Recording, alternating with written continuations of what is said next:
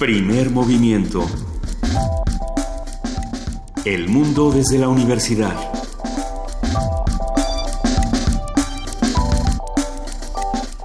Muy buenos días, son las 7 de la mañana con dos minutos de este lunes 26 de septiembre. ¿Les suena la fecha? A nosotros sí. Estamos aquí en Radio UNAM Arrancando primer movimiento, querida Luisa Iglesias. Querido Benito Taibo, muy buenos días, muy buen día a todos los que nos están escuchando en el 96.1 de FM. En efecto, es una fecha importante, no por, no por buenas razones, sin embargo, sí hay una buena razón para seguir recordándola y es que eh, sin perdón, sin, sin olvido no hay justicia. Exacto, no debe haber ni perdón ni olvido, Así es. porque la impunidad es ese lastre enorme que nos arrastra a todos hacia el fondo. Hoy se conmemoran dos años Así de es. la matanza de Iguala, nos siguen faltando 43, no olvidamos, hoy, hoy vamos a hablar sobre las escuelas rurales, digo, las escuelas normales en el país, cómo funcionan, para Claro. qué sirven y cuál es su lógica. Pero bueno, tenemos un gran programa. Le damos la más cordial bienvenida a nuestra querida Juana Inés de ESA.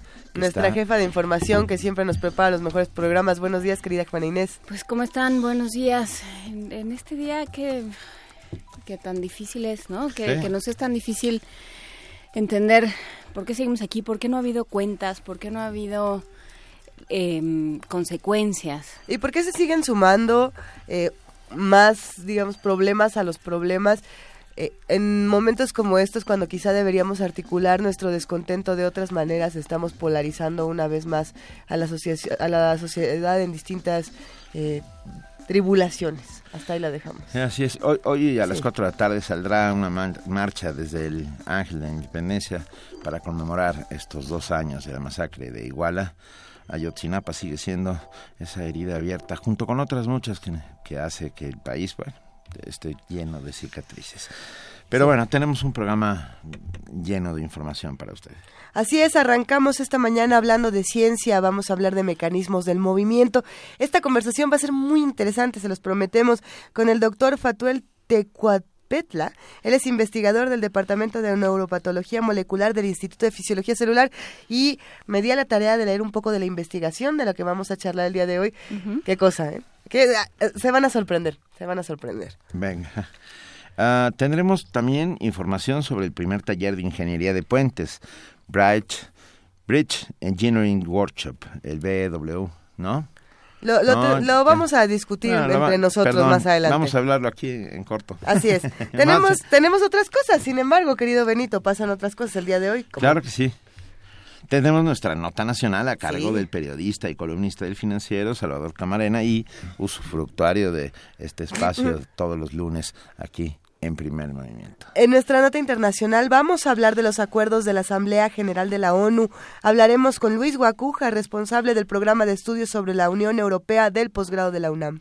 En la participación de la Dirección General de Publicaciones y Fomento Editorial de la UNAM, Miguel Ángel Ábalos, su director de comercialización, habla sobre la nueva librería Península en la ciudad de Mérida. Siempre es un gusto saber que se abre una librería, ¿no? Cuando Siempre. en el resto del mundo se cierran. Sí, sí, e- e- en efecto, En pero vamos a discutir efecto. por qué se cierran algunas y cómo también podemos este, defenderlas.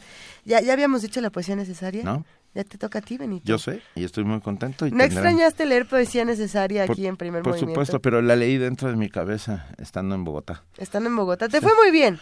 Sí, es fue una mini pausa para contar que te fue verdaderamente muy bien. bien con el maravilloso escritor Mario Mendoza, una conversación ante un público enorme hablando sobre fomento a la lectura para reconciliación, para eh, abonar en el proceso de paz que se que oye Qué, qué joya poder tener en la mano un voto con el cual puedes votar para que haya paz en tu país, ¿no? Yo, yo le decía a él que, que yo daría algo porque tuviéramos esa herramienta. Claro. Sí, pero lo que él nos decía el, el viernes que hablamos con él es si no empiezan por presionar, ¿no? hablaba de la, de la sociedad civil como el bastión moral de una nación y decía si, si esa sociedad no presiona para que, para que el sistema judicial funcione, para Claro. que se, se repartan las consecuencias y, y las responsabilidades de todos los involucrados en un acto de injusticia, en un acto de barbarie pública, entonces nunca jamás van a poder empezar a reconstruirse. o sea, la destrucción no para. Así es. Eh, la. La destrucción no para, pero bueno. Venga, tendremos la participación del programa universitario de estudios sobre el desarrollo con Rolando Cordera, su director, que habla sobre derechos humanos y presupuesto. También por ahí vamos a discutir el día de hoy sobre, bueno, a ver, nuestra mesa del día, que esto es importantísimo. La importancia de la escuela normal. Una conversación con la doctora Patricia Ducoña, ella es investigadora del ISUE, especialista en el tema de normales en México y formación docente. ¿Qué son las escuelas normales? Así ¿Cómo es. funcionan? ¿Para qué sirven? Porque hay que defenderlas. Hay que defenderlas, sin lugar a dudas. Y, y terminaremos con Poética Sonora México 2016, una conversación con el maestro José Luis Paredes Pacho, director del Museo Universitario del Chopo, que nos contará este importantísimo, importantísimo evento.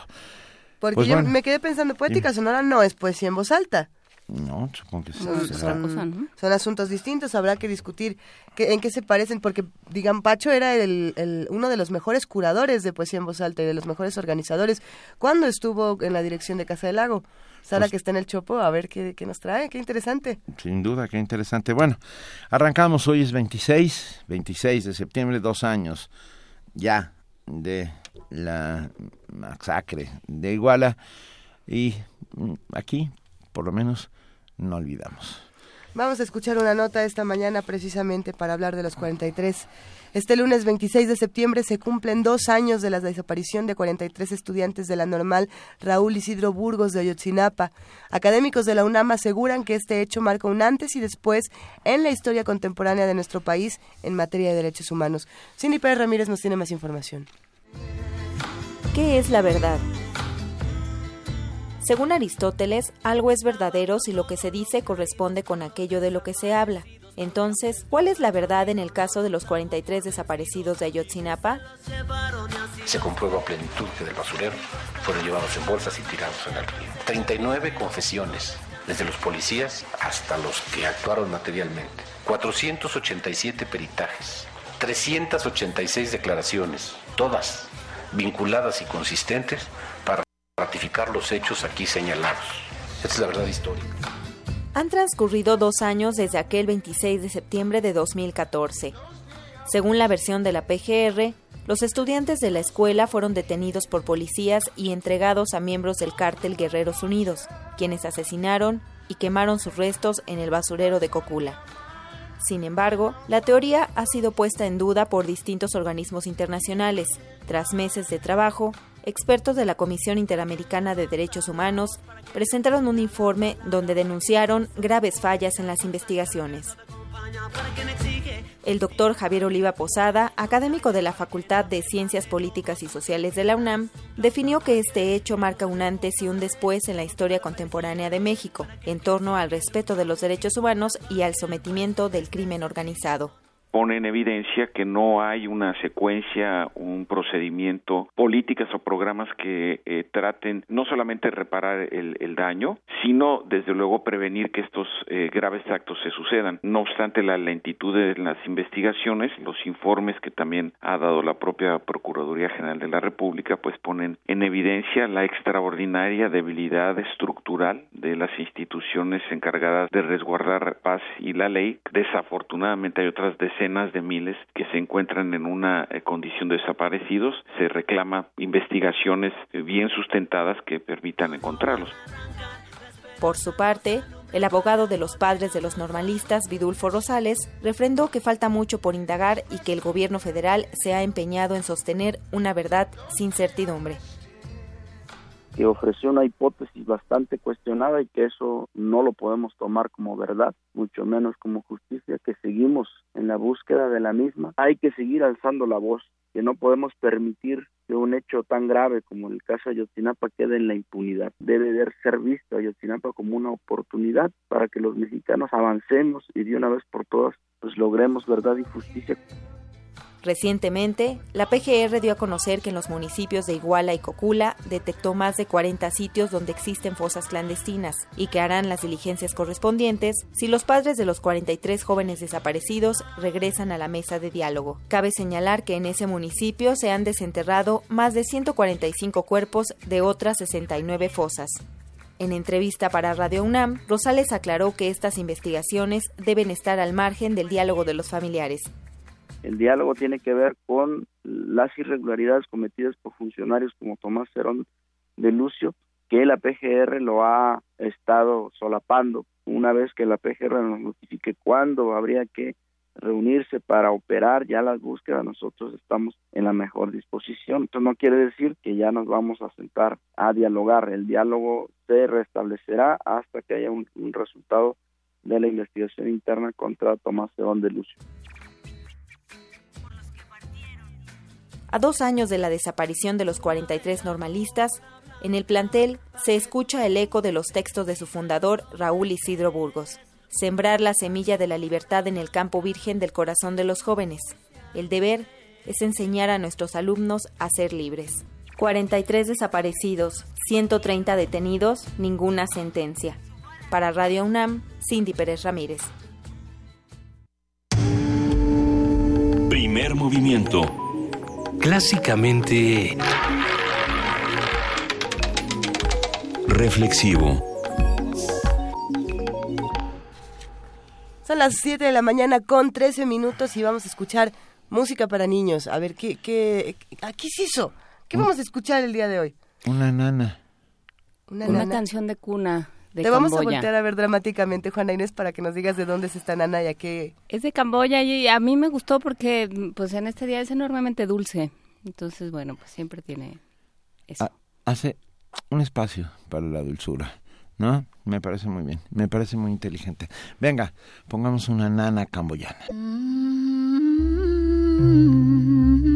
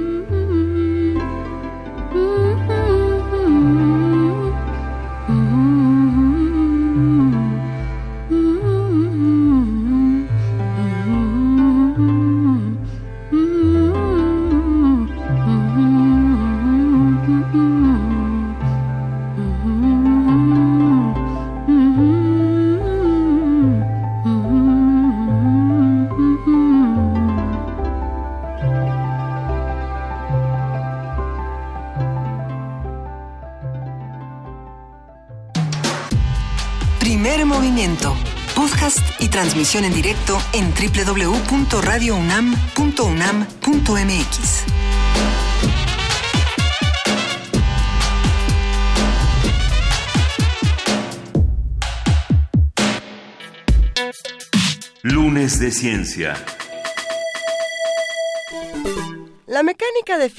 movimiento como el fenómeno físico del cambio de posición de un cuerpo dentro de un sistema o composición respecto del resto de los otros cuerpos que deja una trayectoria como evidencia.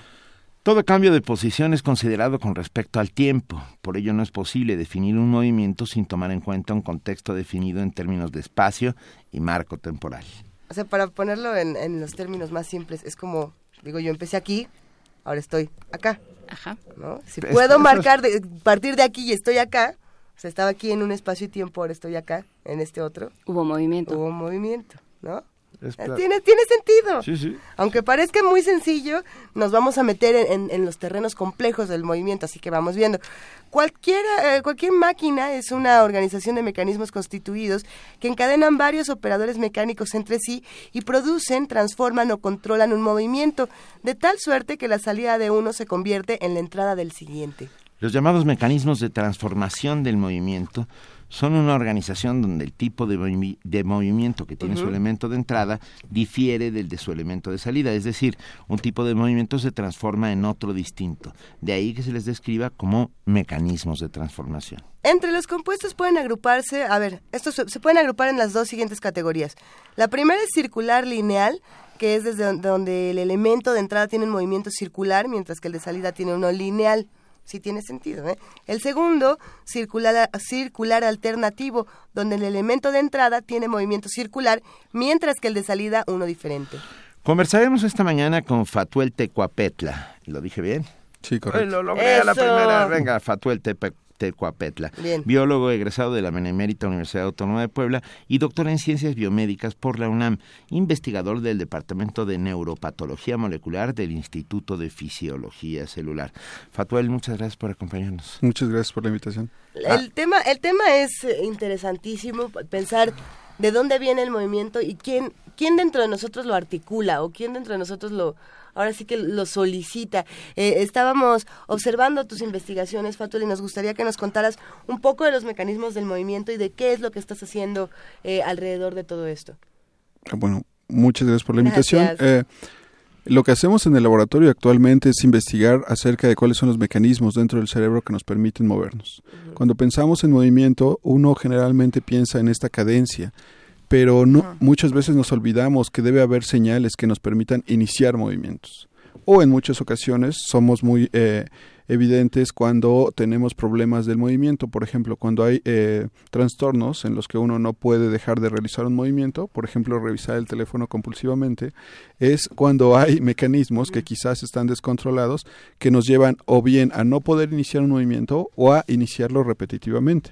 Estos son los mecanismos que atañen el interés de nuestro laboratorio los estudiamos con modelos animales, claro, siempre con la perspectiva de poder aportar algo a las hipótesis que se pudiesen aplicar un día en clínica para trabajos en humanos. Mencionaste la palabra señales, estamos hablando de impulsos eléctricos. Sí, me refiero a señales que se generan a través de las neuronas, potenciales de acción, que derivan en una dinámica neuronal que permiten, en este caso, el movimiento. Yo, sé que es muy controversial cuando decimos que se hacen experimentos en animales. Habrá un sector de la población que diga por qué tiene que ser así, habrá otro que diga, bueno, se tiene que hacer así. Eh, lo interesante es pensar qué hallazgos, y, después platicaremos del otro, quizá en otra conversación, en otra mesa, eh, porque qué es lo que ha sido tan importante en los estudios precisamente que, realizan en el laboratorio generalmente con ratones, si no me equivoco, y que, cuáles son los hallazgos más importantes hasta nuestros días. Bueno, una especie muy benévola para estudios de estos sistemas es el ratón y las ventajas son que podemos hacer manipulaciones genéticas en esta especie. Actualmente se está tratando de avanzar mucho en otras especies, pero la especie privilegiada para este tipo de manipulaciones es el ratón. ¿Y qué nos permite? Identificar y manipular circuitos específicos dentro del cerebro y hacer preguntas muy concretas. Muchas, muchas de las preguntas hoy en día están como modelos en libros de texto, se dan en las clases, pero algunos de ellos han sido aún eh, o están ausentes las pruebas experimentales. Y en estos modelos animales podemos ir y manipular circuitos específicos dentro del cerebro que sabemos hay ciertas hipótesis acerca de cómo deberían controlar el movimiento. Entonces, esta especie, los animales, los ratones, nos permiten hacer ese tipo de preguntas. A ver, ahora sí que como Jack el Destripador, vayamos por partes. ¿Qué parte del cerebro es el que controla estos impulsos eléctricos que generan movimiento en el resto del cuerpo? Sí, en general el cerebro es un todo, es un conjunto de subcircuitos que nos permiten generar movimientos. Tenemos especial interés en unos en específico, el que yo estudio de, preferencia es el sistema de los ganglios basales, porque se sabe que en este sistema cuando eh, hay ausencia de ciertos neurotransmisores, los pacientes, estos en humanos, no se pueden mover. Es muy característico el estudio de este sistema en la enfermedad de Parkinson. La ausencia de neuronas dopaminérgicas impiden o dificultan el movimiento.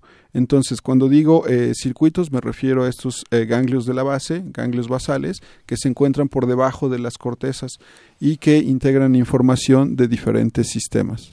¿Podemos mencionar en qué parte se encuentran estos ganglios basales? Están debajo de la corteza, es en lo que constituye en el sea, humano. No los podemos tocar con la. no, no, no, están, están por debajo. Serían los, los núcleos que constituyen el caudado del putamen, los, el globo pálido, están dentro del cerebro, debajo de las cortezas, por eh, eh, debajo de las cortezas motores, están delante de los, del, del globo pálido. Es difícil ponerlo en contexto, no es una estructura a la que estemos acostumbrados a referirnos eh, en investigaciones tradicionales. ¿La sinapsis eh, hace parte del juego de todo esto? Las sinapsis son las partes fundamentales donde las neuronas se comunican para poder interaccionar y generar la dinámica neuronal que permite nos permite realizar acciones o movimientos. Mencionaste, perdón, la palabra Parkinson. Ah, ah, conozco un... A lo mejor estoy completamente equivocado y qué bueno que estás aquí, Fatuel, porque ah, he oído hablar de un Parkinson fijo, contrario al Parkinson al que estamos acostumbrados, que hay este movimiento involuntario, involuntario y constante, y hay otro en que, por el contrario, eh, no hay ningún tipo de movimiento. ¿Hay alguna? Cuéntanos un poco. claro, de hecho este es el centro de las investigaciones que realizamos. Hay diferentes componentes que afectan el movimiento cuando tenemos la ausencia de dopamina, que es lo que genera la enfermedad de Parkinson. Y son diferentes los síntomas, depende de la etapa de la enfermedad. En algunos casos, al principio lo único que se evidencia es eh, problemas con el olfato. Posteriormente hay problemas de rigidez y más avanzado es un, un, temblor incontrolable, que es ya los casos mucho más avanzados. Entonces digamos que son diferentes fases o diferentes síntomas que se presentan en, las, en la enfermedad a lo largo de la severidad de, de, la misma. Generalmente estamos acostumbrados a que cuando nos mencionan este tipo de padecimientos, de inmediato pensamos en los temblores, ¿no? En, el cuerpo eh, generando estos movimientos involuntarios. Podemos dar dos pasos atrás y hablar de los problemas del olfato para los que están a lo mejor en casa y tienen muchas de estas preguntas y dicen a lo mejor tengo que ir al doctor o no, no sabemos qué. Sí, lo ideal es siempre, siempre documentarse, investigar. Hay, hay actualmente algunas publicaciones que, que refieren algunos test, digamos, inmediatos con los que uno debería poner atención, ciertas posiciones en las que uno debería intentar o poderse ajustar. A, estos son test después de los 50 años que podrían predecir la presencia de alguno de ah, estos. Ponnos un ejemplo ya que estás aquí, por favor. ¿Qué tipo de eh, pruebas eh, podemos hacer? Es, es, es difícil, por, por supuesto, esto todo se debe de haber, se debe hacer asistiendo a un médico, pero por supuesto, al, al, menor síntoma de un problema involuntario, ¿Qué es esto? Eh, lo que se sugiere siempre es cuando se detecta alguna anomalía y que uno no puede tocar con la punta del dedo la nariz voluntariamente, entonces refiere que debería haber algún problema en los circuitos y por supuesto la visita al médico es lo primero que se prescribe. Por otro lado, hay este, ciertas trayectorias que son indicadas por los médicos como test eh, inmediatos para evaluar la severidad o la posibilidad de una de estas enfermedades. ¿Y, ¿Y, cuáles son estas hipótesis que trabajan en el laboratorio? O sea, ¿en qué momento dijeron aquí hay algo, está pasando algo en el cerebro que nos puede dar una pista de cómo pues cómo aproximarse a este problema. Como le decía, eh, eh, al principio referían mi formación en el doctorado, yo soy egresado de la UNAM, hice el, eh, es el posgrado con investigadores mexicanos que están involucrados mucho en estos temas. Desde mi licenciatura abordé estos temas y al escribir cualquier tipo de documento que tenga que ver con cómo funcionan estos circuitos, uno hace referencia a lo que se supone que ya entendemos. Sin embargo, conforme fui avanzando en mi carrera, me di cuenta que muchas, muchas de estas cosas eran pues ciertas conjeturas donde hacía falta evidencia experimental. Y entonces los, los problemas están planteados ahí hace muchos años. Y hay hipótesis y modelos muy claros en libro de texto.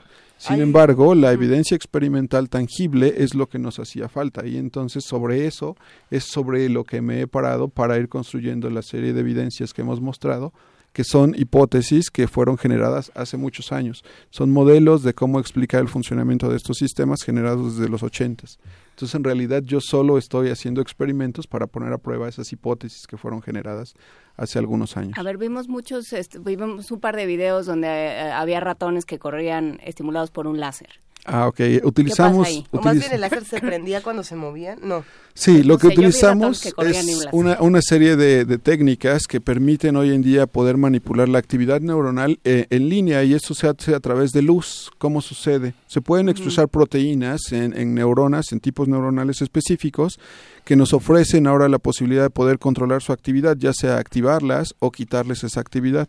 Y como las proteínas que nos permiten esto son sensibles a luz, la manera de activarlas es a través, en este caso en los videos que ustedes vieron son de, de, fuentes de luz que son láseres o pueden ser LEDs como los que ustedes tienen en sus celulares.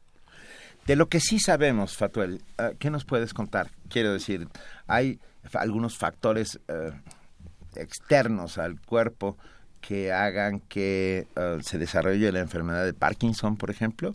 ¿Tenemos ya identificados esos factores? Hay, hay cierta evidencia respecto a los factores genéticos, pero sin embargo solo explican el 3% de esta enfermedad. Hay factores muy graves que se han investigado muchísimo en, algunas instituciones, sobre todo en, México, eh, con respecto a los pesticidas. Estos son, son factores muy, muy, muy importantes y hay que tener mucho cuidado. Pero en general, lo que origina a la enfermedad o a los problemas motores tiene que ver con el descontrol de las sustancias, los neurotransmisores, que inervan a estos circuitos. ¿Cómo exactamente no lo tenemos claro? Es lo que siempre comento con mis profesores si a usted le diera alguna de estas enfermedades, ¿cuál sería el tratamiento? Y la pregunta aún está en el aire porque no sabemos exactamente cómo controlar eh, los padecimientos de estos. En algún momento mencionaste que era falta de dopamina. sí, ah, eso, está, eso está clarísimo. Eso está clarísimo. Y, y no se puede uh, inyectar, perdón, es, es, es, estoy partiendo de la ignorancia todas las preguntas eh, para entender. ¿No se puede inyectar alguna sustancia que haga que la dopamina se genere dentro? Esa es la estrategia y hay este incluso películas comerciales al respecto. La primera estrategia fue tratar de reemplazar lo que ya no existía. Entonces se eh, puede eh, prescribir a los pacientes sustancias que sustituyan o que ayuden a la generación de dopamina. Y esto es cierto, eh, resuelve los problemas motores en cierta fase del tratamiento. Sin embargo, esto a la larga también trae efectos colaterales. Esto un poco pone en relieve que aunque tenemos ciertos paliativos, aún no entendemos cuál es la fisiología o los mecanismos que están detrás para poder aminorar estos síntomas en un periodo más largo de tiempo. Hay una palabra que me llamó mucho la atención dentro de todo lo que lo que se habla de los estudios que están realizando y es la optogenética. Eh, que me parece que es algo, si no me equivoco, bastante novedoso y que sí está replanteando cómo estamos investigando todos estos mecanismos de neuronales, todos estos circuitos neuronales que, generan el movimiento. No sé si lo estoy diciendo de la manera más correcta. Eh, ¿Qué es la optogenética y cómo la estás trabajando? La optogenética es una técnica que formalmente aparece descrita por un editor de una revista de alto impacto cuando intenta conglomerar una serie de técnicas que tiene que ver con manipulaciones genéticas y utilización de la luz para la manipulación de la actividad neuronal. Esto surge oficialmente en el 2005 en Estados Unidos y poco a poco ha ido permeando pues muchos países, entre ellos México, con mi contratación hace dos, tres años, cuando regreso a la UNAM, un poco el manejar estas técnicas me abre la puerta para poder regresar. ¿Y de qué se trata? Es esto que explicaba que uno puede expresar proteínas en neuronas que nos van a permitir poder manipular en la generación de potenciales de acción, la generación de señales. Y entonces con estas herramientas uno puede preguntar, ok, en esta área del cerebro se supone que hay actividad que sirve para esto.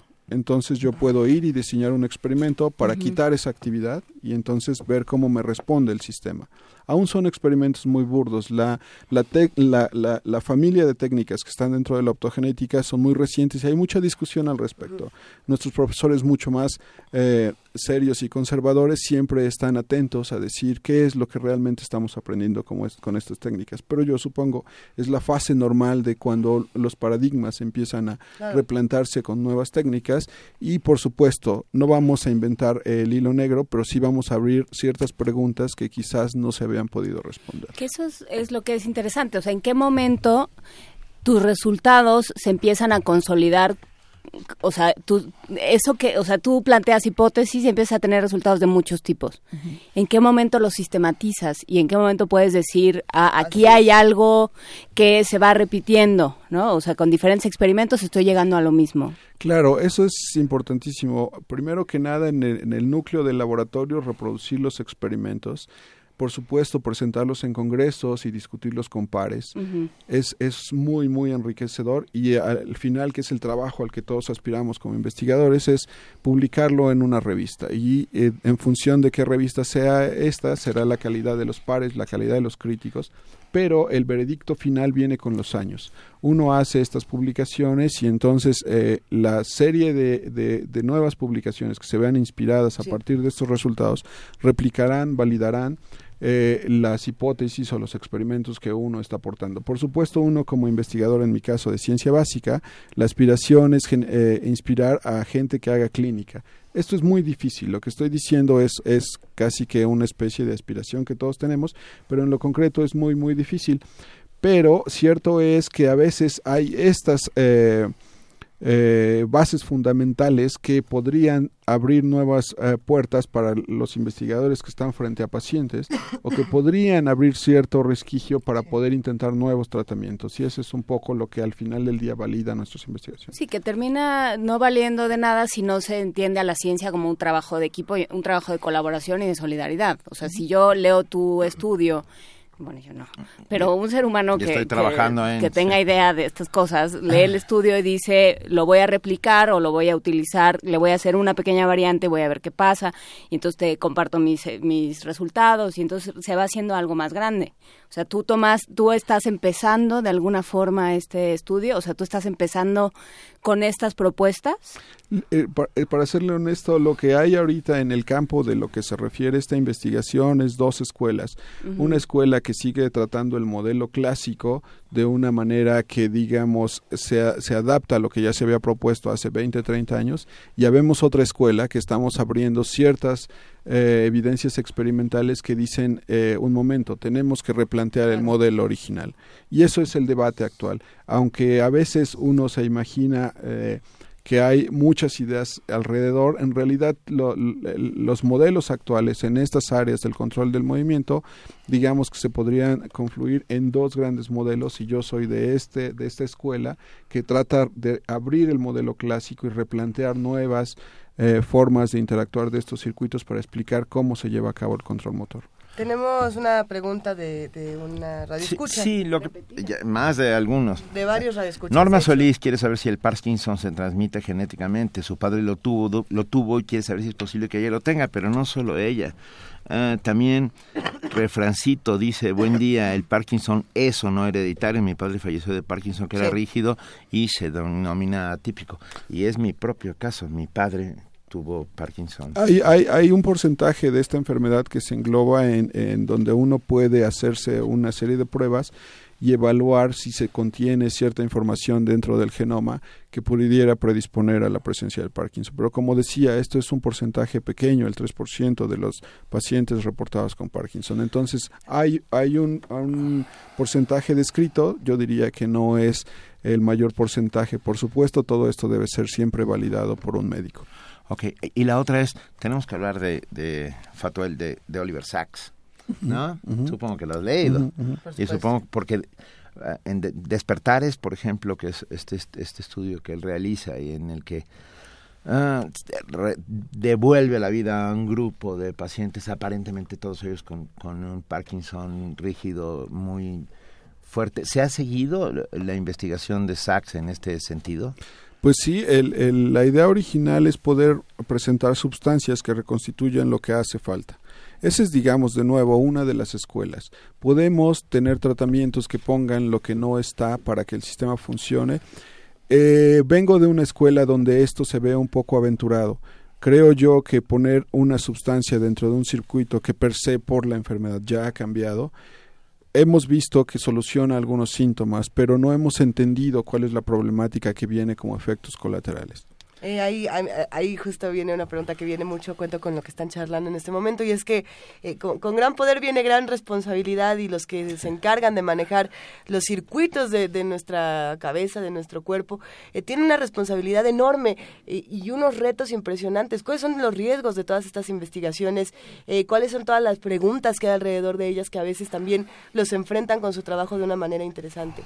Claro, eh, los riesgos de utilizar hoy en día técnicas que nos permitan mover la actividad del cerebro a voluntad es, eh, primero que nada, pues la, la cierta fascinación o egocentrismo que uno como investigador pueda tener, porque inevitablemente si uno mueve algo en el cerebro, algo resultará. Pero ahí lo que conlleva es, primero que nada, un núcleo o una formulación de preguntas científicas bien sustentadas y, por supuesto, la crítica de los pares, que es lo que al mismo tiempo hace que nada de esto se salga de contexto y siga en, en el fundamento, que es hacer preguntas de, de orden científico. En eso estamos todo el tiempo haciendo preguntas. Ah, ¿Hay otros detonantes del Parkinson, aparte de un poco lo que hemos hablado, o sea, de, del misterio que es que lo rodea? ¿Hay algunos detonantes? Es que mira, eh, todo, mi pregunta surge porque nos escribe Marta Elena Valencia. Marta Elena dice, el Parkinson no se detona con un golpe en la cabeza. Ah, y yo y yo me pregunto, ¿se puede detonar con un golpe en la cabeza? No, lo que se propone es que son ciertos estresantes lo que pudiera llevar a la degeneración de las de las neuronas dopaminérgicas. Eh, debo puntualizar, yo no soy un experto en, la enfermedad de Parkinson, lo que a mí me atañe es los circuitos que están involucrados en el control motor. El Parkinson es una de las vertientes. Otras vertientes pues son las enfermedades trastornos compulsivos, incluso de, de, los circuitos que controlan las adicciones, también están involucrados estos circuitos del control del movimiento. El de las adicciones, ¿por qué? Ah, dentro de los circuitos que se llaman ganglios de la base o ganglios basales están involucradas las interconexiones entre circuitos que yo estudio y otros que son de un núcleo que se denomina accumbens y de ciertas partes de la corteza. Todos estos circuitos interaccionan y la idea es que hay circuitos que llevan a que el individuo quiera hacer algo y hay circuitos que implementan ese algo que el individuo quiere realizar. Entonces, el control del movimiento está directamente ligado a estos circuitos del querer hacer algo. Pues bien, es, no, bueno. porque no tiene solamente que ver con Parkinson, o sea, todo este trabajo no tiene que ver con Parkinson, sino con deterioros diferentes. O sea, si uno aprende, supongo, cómo se deteriora el cerebro y cómo y cómo funciona realmente esta conexión entre lo entre lo que el cerebro pide, digamos, y lo que el cuerpo hace.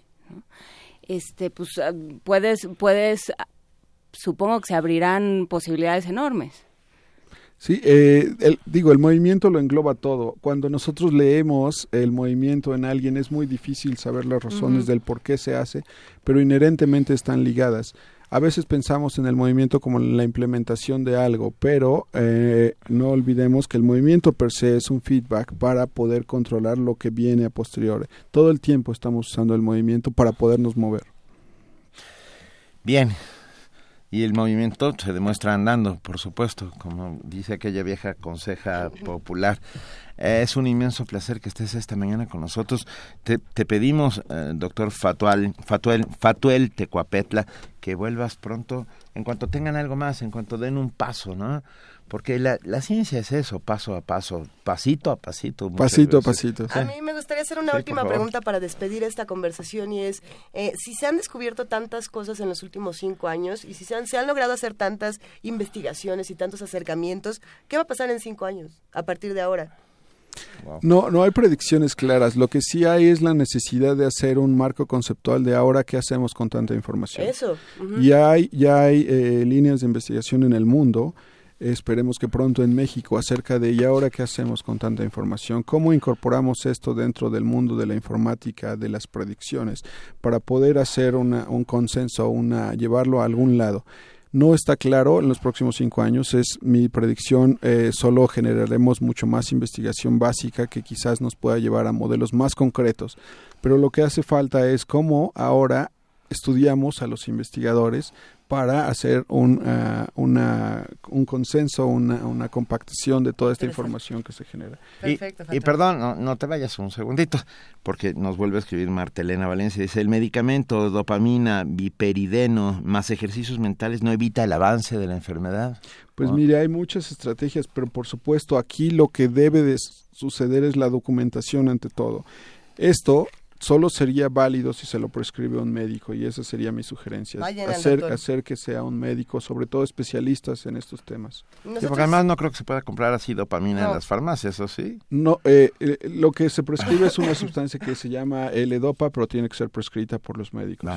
No, e, ese, ese será otro tema que otro día vamos a tocar, el de la automedicación y por qué no hacerlo, sobre todo en casos tan importantes como cuando no, podemos consumir dopamina, así porque sí. Eh, ya, ya lo seguiremos charlando, pero por lo pronto, Fatuel, qué gustazo y nos vemos muy pronto para que nos sigas contando cómo Al próximo pasito al próximo de pasito en pasito. Eso. Gracias, Muchísimas gracias por la Gracias a ti, enorme, enorme conversación y por lo menos ya entendimos un poco más, ¿no? Y nos seguimos moviendo. Y de eso se trata este primer movimiento de Así se llama nuestro espacio, primer movimiento. Estamos todo el tiempo dando un pasito a pasito para ir entendiendo el alrededor. Excelente, el movimiento tiene varias fases. Excelente. Venga, gracias. gracias. Vamos a escuchar de la banda Ahí Juan Inés. el micrófono de esa manera. Era nomás para ver el movimiento. Para que reaccionara. Eh, de la banda sonora de Despertares. De Awakenings. Awakenings. es este texto escrito por Oliver Sacks. Que luego se llevó al, al cine. con Robin Williams y... ¿Robert De Niro? Sí, Robin Williams y Robert De Niro, justamente. Ah, era De Niro. Vamos a escucharla. Sí, claro que era De Niro.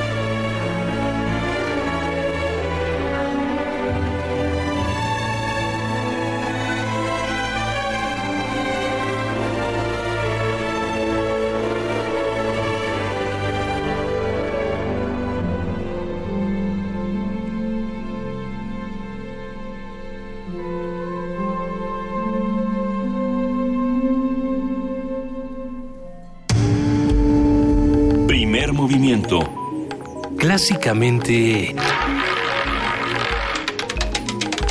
diverso.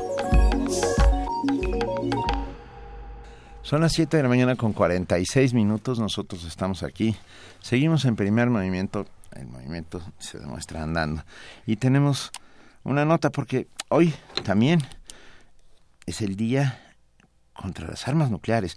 Uno de los objetivos aún no alcanzados por la Organización de las Naciones Unidas es que ningún país tenga armamentos de destrucción masiva. Académicos de la UNAM afirman que esto se logrará con voluntad política. Este lunes, hoy, Día Internacional para la Eliminación Total de las Armas Nucleares, nuestra reportera Dulce García nos tiene más detalles.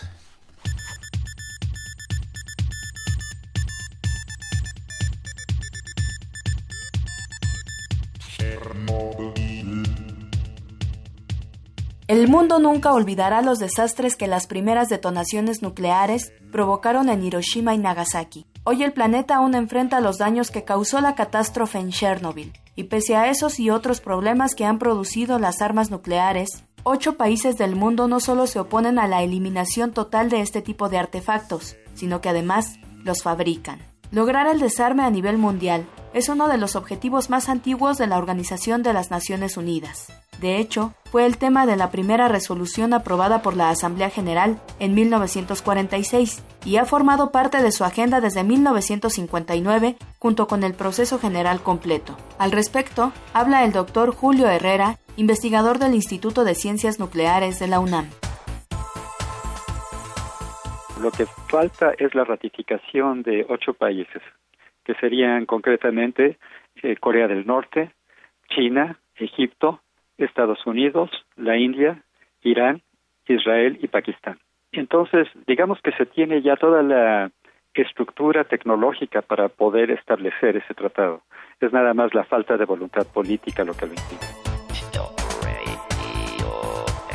De acuerdo con reportes recientes de la Organización de las Naciones Unidas, todavía existen unas 15.000 armas nucleares y los países que las poseen cuentan con programas de modernización de sus arsenales a largo plazo y con una donación de fondos. Eh, tenemos desde luego el caso de Corea del Norte que se ha mostrado sumamente agresivo en el sentido de que aun cuando sus armas sean de una capacidad muy limitada, si sus submarinos pudieran llegar sin ser detectados a la costa de un país que ellos consideren enemigo, eh, podrían causar mucho daño.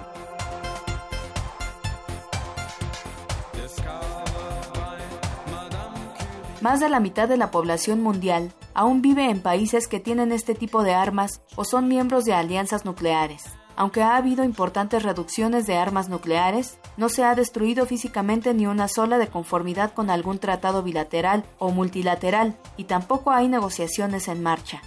La conmemoración del Día Internacional para la Eliminación Total de las Armas Nucleares es especialmente importante porque se busca lograr un mundo sin su presencia y, por lo tanto, con paz y seguridad. Para Radio UNAM, Dulce García.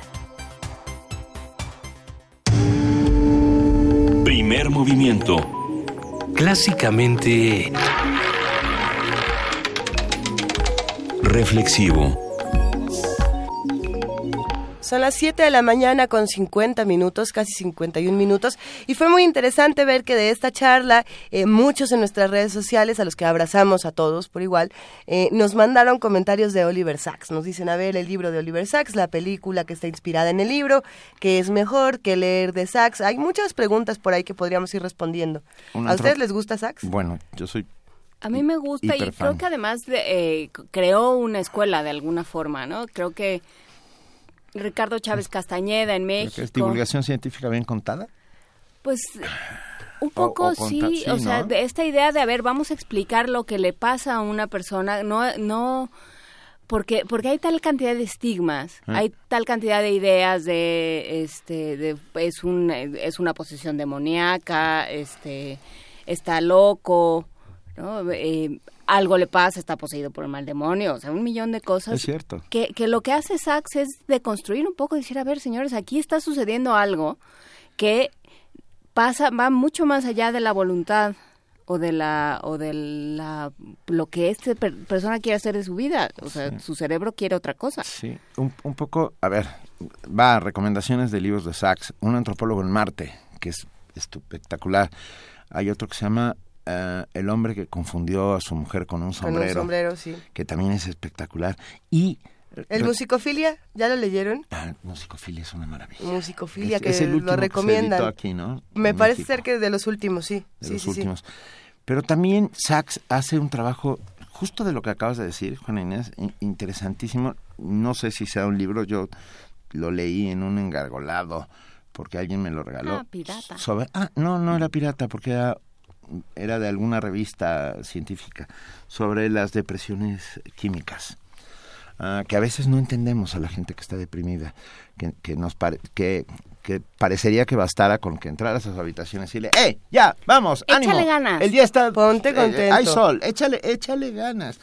Bueno, y descubre que hay un desbalance químico dentro del cerebro que, por ejemplo, el litio corrige en algunos de Así los es. casos, pero que no siempre, pues que hay la composición química del cerebro. Un día deberíamos sentarnos y hablar sobre, a ver quién viene a contarnos sobre la composición química la del química cerebro. del ¿no? cerebro. Sergio. Sergio de Régules precisamente tiene un artículo muy divertido en la revista, como ves, si no me equivoco es de él, de la química cerebral que me parece interesante.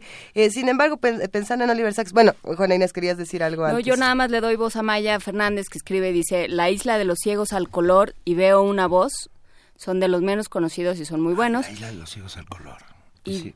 Dice, Alucinaciones fue el último El de 2012, libro ¿no? que publicó de ciencia. Eh, están en anagrama hasta donde yo recuerdo. Casi todo está en anagrama, Casi sí. todo está en anagrama.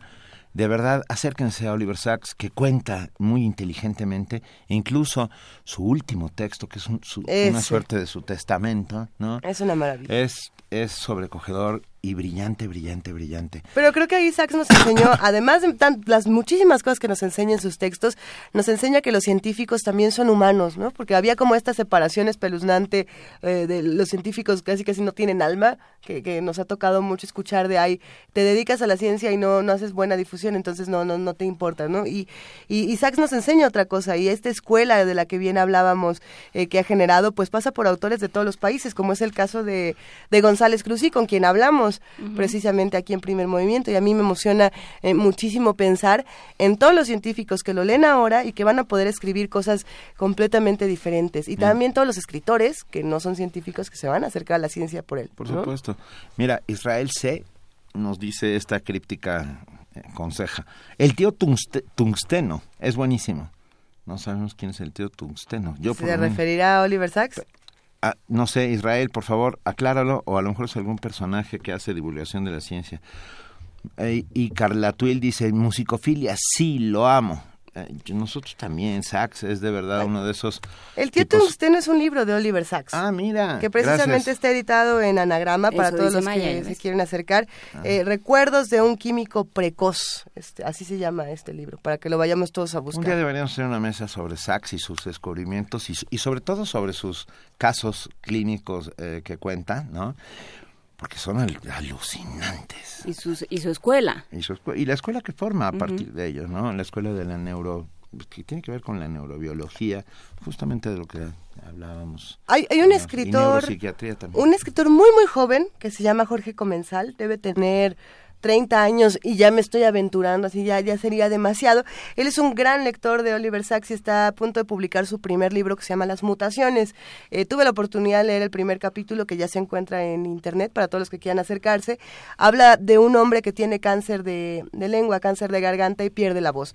Eh, por tanto, pierde la lengua, pierde una serie de, de partes de, de su cuerpo y al ocurrir esto eh, hay un regreso eh, por parte de este autor impresionante donde cuenta el génesis del cáncer.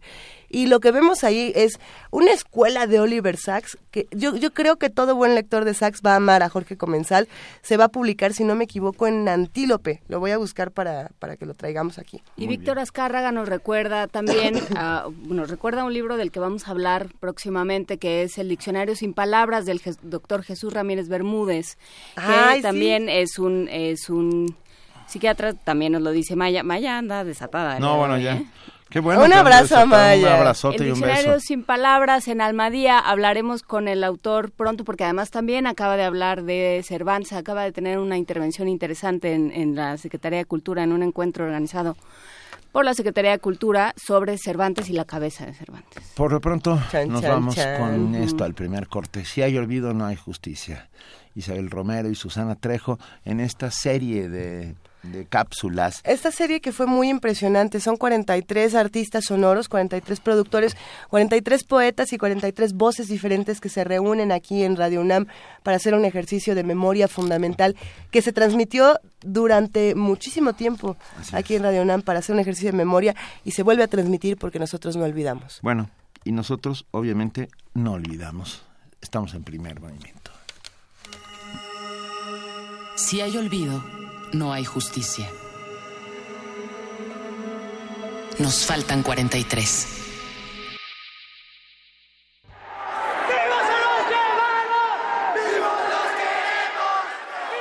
Isabel Romera, España.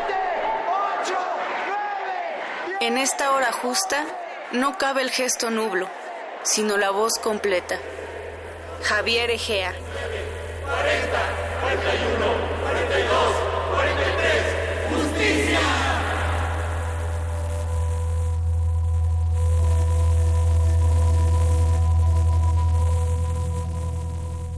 Hoy el dolor traspasa las fronteras del miedo. Pero ¿quién hablará? ¿Quién romperá una lanza por tantos inocentes?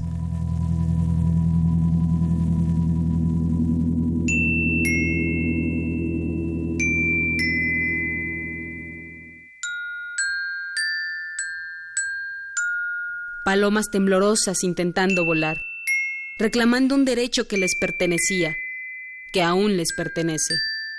Sabían que sus raíces arrastraban el luto, que ya se olía a sangre y a desaparecido, a juventud quebrada y a tortura sin tregua.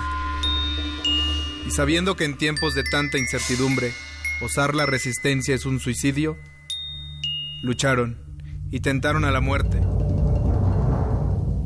como si la batalla se librara sin muertes. Atrás quedaba un rastro de dolor y de sombras, de niebla, de ceniza, de sangre y de silencio. Y bajo los escombros, cuerpos acribillados.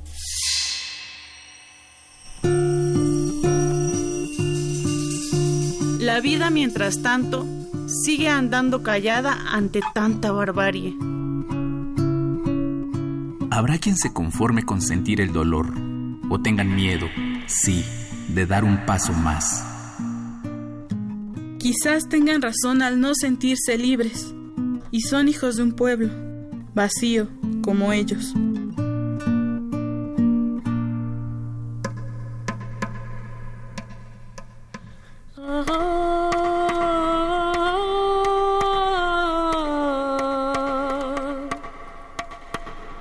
Pero tras sus espaldas hay brazos que se alzan. Palabras que se escriben. Gritos de libertad. Manos que con sus uñas levantan los escombros. Y voces que serán, en cada madrugada, Los ecos de una sangre joven y reducida.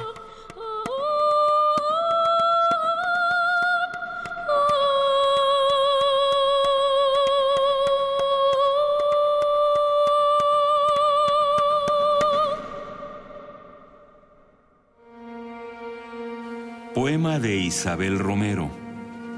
Voces: Mónica Sorrosa, Pablo Merodio, Janet Silva, Rosángela Aquino, Guillermo Rivera, Cristina Urías, Juan Ramírez, Arlencio Cortés. Cantante: Gabriela Franco. Guitarra: Luz Oliva. Gilófono: Pablo Merodio. Agradecimientos especiales a la vigésima generación del Diplomado de Divulgación de la Ciencia, UNAM. Producción y montaje, Susana Trejo. Si hay olvido, no hay justicia. Nos faltan 43 y 24 mil. Una producción coordinada por Radio UNAM.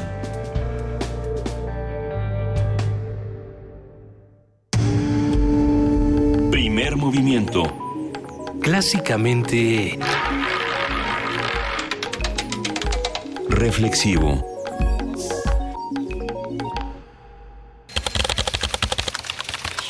informativo. La UNAM. El rector de la UNAM, Enrique Graue, y el jefe de gobierno capitalino Miguel Ángel Mancera anunciaron que 37 mil estudiantes de la Universidad Nacional Autónoma de México serán beneficiados con una reducción del 40% en el precio del pasaje del metro, el cual tendrá un costo de 3 pesos. Tenemos muy claro que algo que tenemos que hacer es apoyar al estudiantado, a aquellos a quienes necesitan este apoyo económico. Provienen de familias en una tercera parte cuyo ingreso familiar es menor a cuatro salarios mínimos. Lo es y es muy importante y tiene un impacto directo en los comportamientos escolar de los alumnos y en finalmente en su resultado. Esto no es un gasto, es una inversión para el futuro de nuestro país. El Centro de Exposiciones y Congresos del UNAM albergó una exhibición de autos antiguos. La muestra fue integrada por 130 vehículos clásicos. Habla Luis Silva y Gutiérrez, presidente de la Federación Mexicana de Automóviles Antiguos y de Colección. Este es un evento muy sui generis, exposiciones de coches clásicos y de colección como estos que ya vieron y que verán, es muy difícil. Se trata de princesas de garage, son coches que no salen a la calle, que normalmente los dueños los tienen guardados. Nacional. El equipo argentino de antropología forense anunció que a partir de octubre acompañará el proceso del mecanismo especial de seguimiento de la Comisión Interamericana de Derechos Humanos del caso Yotzinapa. Juan Ramón de la Fuente, ex rector de la UNAM, aseguró que México necesita fortalecer el Estado laico para garantizar las libertades individuales y de conciencia y dar así un mejor sentido a nuestra democracia.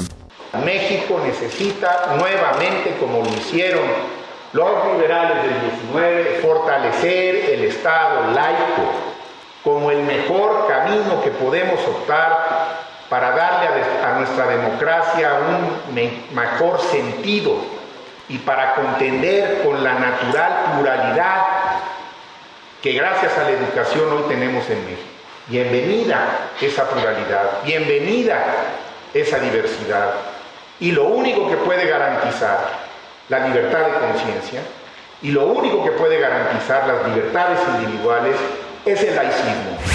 Hugo Valdemar, vocero de la Arquidiócesis de México, descartó que el asesinato de los dos sacerdotes en Veracruz y el del párroco en Michoacán estén relacionados con algún tipo de venganza contra la Iglesia Católica. Yo no soy el fiscal, hay que esperar a las respuestas que se den, lo que sí hemos pedido que se hagan con responsabilidad, porque no es posible que a menos de 24 horas estén saliendo a dar conclusiones, ¿no? Eso es irresponsable.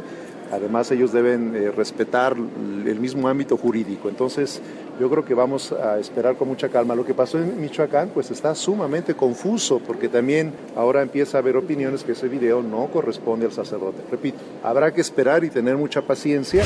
Enrique Ochoa, presidente nacional del PRI, aseguró que la Comisión de Justicia Partidaria no cederá a presiones en el proceso de suspensión de derechos que este lunes discutirá y votará en contra del gobernador de Veracruz, Javier Duarte de Ochoa. Economía y finanzas. Los precios de las gasolinas en México pueden llegar hasta los 16 pesos por litro en 2017 como consecuencia de la paridad cambiaria del peso frente al dólar y una importación de combustibles de 616.2 mil barriles diarios. Esto de acuerdo con el proyecto de presupuestos de egresos de la Federación. Internacional. El Consejo de Seguridad de la ONU realizó una reunión de emergencia debido a los recientes ataques aéreos en la ciudad de Alepo, Siria. Habla François Delattre, embajador de Francia ante ese organismo internacional.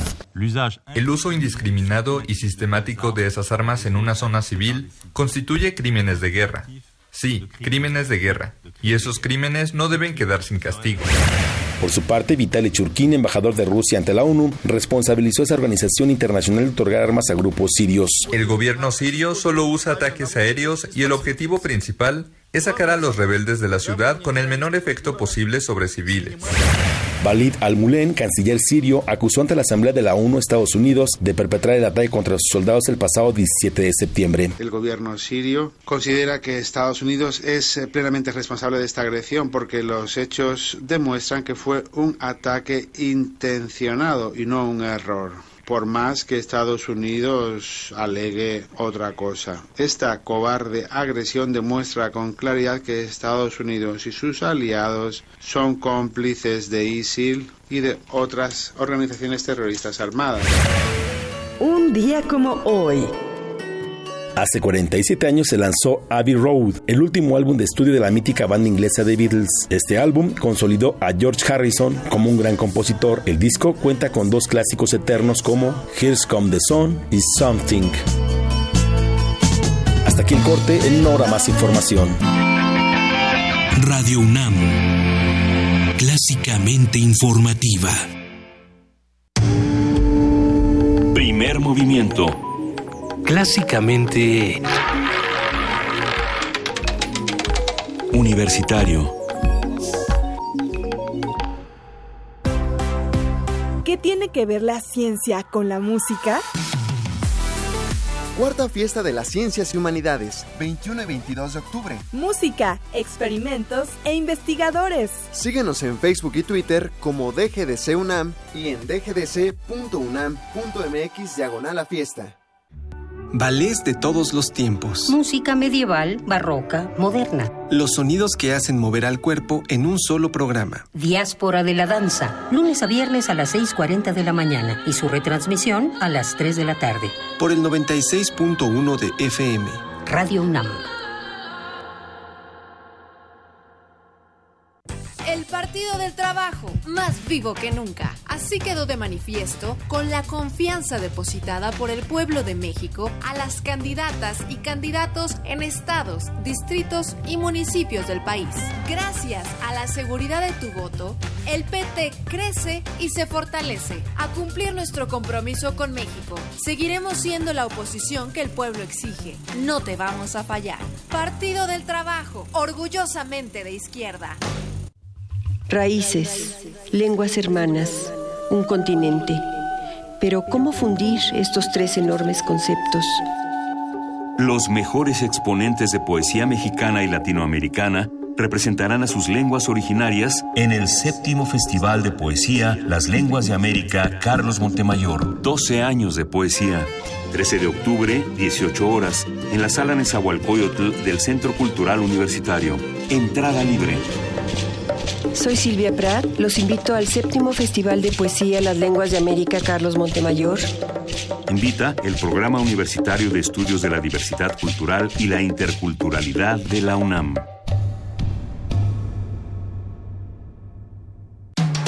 Búscanos en redes sociales, en Facebook como Primer Movimiento UNAM y en Twitter como P Movimiento o escríbenos un correo a primermovimientounam@gmail.com.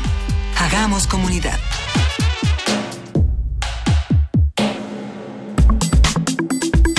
Nota Nacional. Tenemos ya en la línea a nuestro amigo, querido compañero sufructuario de este espacio, Salvador Camarena, periodista del financiero, periodista en general y amigo de esta, este espacio. Salvador. Benito, ¿cómo estás? Estamos muy bien, ¿cómo estás tú? Muy, muy bien, muy contento de saludarlos, de comenzar la semana juntos y en esta ocasión de, de hablar de algo que algunas personas dicen que ya es un hecho, que ya está todo lo, lo que tenía que estar para que ocurra, en la defenestración del señor Javier Duarte, el gobernador de Veracruz, sí. decir eso de gobernador, porque quién sabe si gobernó. eh, el señor Javier Duarte estaría con las horas contadas en, en un proceso doble eh, de ser expulsado, sancionado, suspendido de sus derechos como priista y de estar sujeto a un proceso judicial, lo cual podría incluir tanto que la Cámara de Diputados lo desaforara como en última instancia que la PGR le acusara formalmente, lo sujetara a proceso, que un juez aceptara las pruebas que se presenten y que este, el señor Javier Duarte, sea sometido a un juicio. Falta mucho, pero insisto, las señales parecen ser claras de que el sistema ha decidido pasar a la trituradora al señor Javier Duarte. Eh, hace unos días, un amigo me, me recordaba vía redes sociales que habíamos hecho una apuesta al respecto. Yo tengo que ser honesto y, decir que yo ni recordaba que yo había dicho lo que él dice que dije, pero es muy probable que haya, haya sido de esa manera. Él decía que hace unos meses que se iban a ir en contra de Javier Duarte, desde el gobierno federal iban a decidir eso. Yo decía que lo dudaba mucho, se hizo la apuesta, y bueno, mi amigo está muy contento por las noticias de los últimos días de la PGR señalando que se le investiga al señor Javier Duarte. Eh, yo creo que es muy importante detenernos en, lo que sí está ocurriendo y lo que no está ocurriendo. Eh, ya di cuenta de estas señales y eso es innegable, está ocurriendo y quizá mi amigo vaya a ganar la apuesta. Lo que no está ocurriendo es algo que deberíamos eh, pensar como lo realmente importante y no necesariamente quedarnos en el tema de la expulsión eh, del PRI, del, señor Javier Duarte y su eventual procesamiento judicial. No sabemos de qué tamaño es eh, el daño que han creado algunos mandatarios, en este caso Javier Duarte, o Roberto Borge, que ya se fue, bendito sea Dios, y aquí sí vale la pena incluso levantar agradecimientos al cielo. El señor Roberto Borge ya no es gobernador de Quintana Roo. Desde este fin de semana fue sustituido, ya se terminó su periodo constitucional y ya tiene nuevo gobernador aquella entidad del Caribe.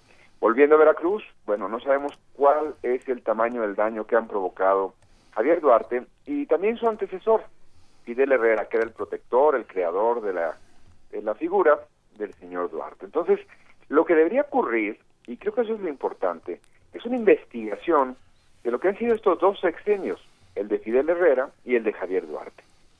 Porque si nos quedamos, si nos contentamos o si nos limitamos a solo procesar la salida de Javier Duarte cuando faltan escasas tres eh, semanas, o sea, tres meses, escasas semanas para que termine su periodo constitucional, y si creemos que la señal de, que caiga Duarte en estos eh, últimos días de su gestión, y si creemos que con eso se va a hacer justicia, estaremos equivocándonos grandemente. Hay que recordar, es preciso tener en mente que aunque el señor Andrés Granier, ex gobernador de Tabasco, está recluido, no me atrevo a decir que está en la cárcel, porque no sé si está en las condiciones en que estaría un preso normalmente. Yo creo que hasta eso tenemos que cuestionarnos. Si está en una cárcel como debería estarlo cualquiera que ha fallado la ley, o si se le ha dispensado de un trato privilegiado por ser parte de una casta que si bien cayó en desgracia, en su caso, el ex gobernador de Tabasco, está recluido no en los calores de Tabasco, sino aquí en la Ciudad de México, condiciones completamente distintas las de, las de la ciudad capital, que el sistema penitenciario, quien lo duda, de la eh, entidad que gobernó alguna vez, y también es un decir, el señor Andrés Garnier. Bueno, Andrés Garnier está recluido. Tiene cuatro años prácticamente, va para cuatro años de estar recluido. Eso quiere decir que Tabasco em, empezó un proceso de saneamiento, que revisó todo lo que le habían robado, despalcado, desviado, todo lo que habían hecho mal durante el sexenio que concluyó en 2012. La respuesta es simple y es no. El hecho de que caiga un gobernador, en este caso el exgobernador Ranier, no significó de ninguna manera para Tabasco que se recuperara algo del daño cometido y ni siquiera que se aprendieran las lecciones o se tomaran decisiones para prevenir que en el futuro ocurrieran de nueva cuenta. Eh, lamento mucho tener la, pues, intuición, lo dejaría ahí, de que con el tiempo veremos que el gobernador Núñez, hoy mandatario de Tabasco, no es muy distinto a Andrés Garnier y que en todo caso Tabasco no recuperó nada de lo que perdió en el anterior sexenio. Volvamos a Veracruz, quizá las horas finales en el poder, es la permanencia a eso que Fidel Herrera decía, la plenitud del poder, están contadas para Javier Duarte. Lo que no está contado es cuando los veracruzanos recuperarán algo de lo que les fue quitado. Y cuando los, los veracruzanos también se verán en el espejo y reconocerán que ellos permitieron no todos, siempre habrá excepciones, pero hubo una clase empresarial, hubo grupos sociales, hubo por supuesto opositores o gente que dice que es opositora, que permitieron lo que pasó durante el sexenio de Javier Duarte. Si se hiciera un libro blanco, si se revisara la historia, si se hiciera un proceso de una comisión de verdad para saber qué pasó estos seis o doce, insisto, años en Veracruz, quizá la sociedad veracruzana y los mexicanos en general tendrían claro lo que no se pueden permitir de nueva cuenta y lo que tendrían que corregir. Pero si solo se queda todo en la caída de Javier Duarte, estaremos condenados, por supuesto, a repetir esta misma circunstancia, este error, este hoyo sin fondo. El gobierno federal no se puede limitar a simplemente presionar para la salida de Duarte. Tiene que investigar los delitos y no los cometió solo, en dado caso que se prueben, esos delitos no los habría cometido solo el señor Javier Duarte, ni solo su entorno inmediato. Es una responsabilidad que pudrió a muchos y que esos deberían enfrentar desde el escarnio público hasta eventuales procesos judiciales. Me recuerdo con esto, perdón, concluyo, eh, un reportaje que se publicó el año pasado. Eh, con muy buen ojo, un colega se fijó simple y sencillamente en un dato en eh, una ciudad tamaulipeca.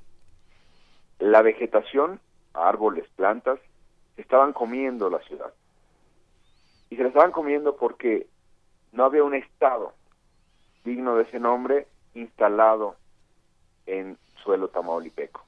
La vegetación estaba destruyendo riqueza, patrimonio, historia, de gente que tuvo que salir de esa región porque el gobierno no, la, no cumple con su función, porque nadie pudo defenderlos de la fuerza criminal del narco.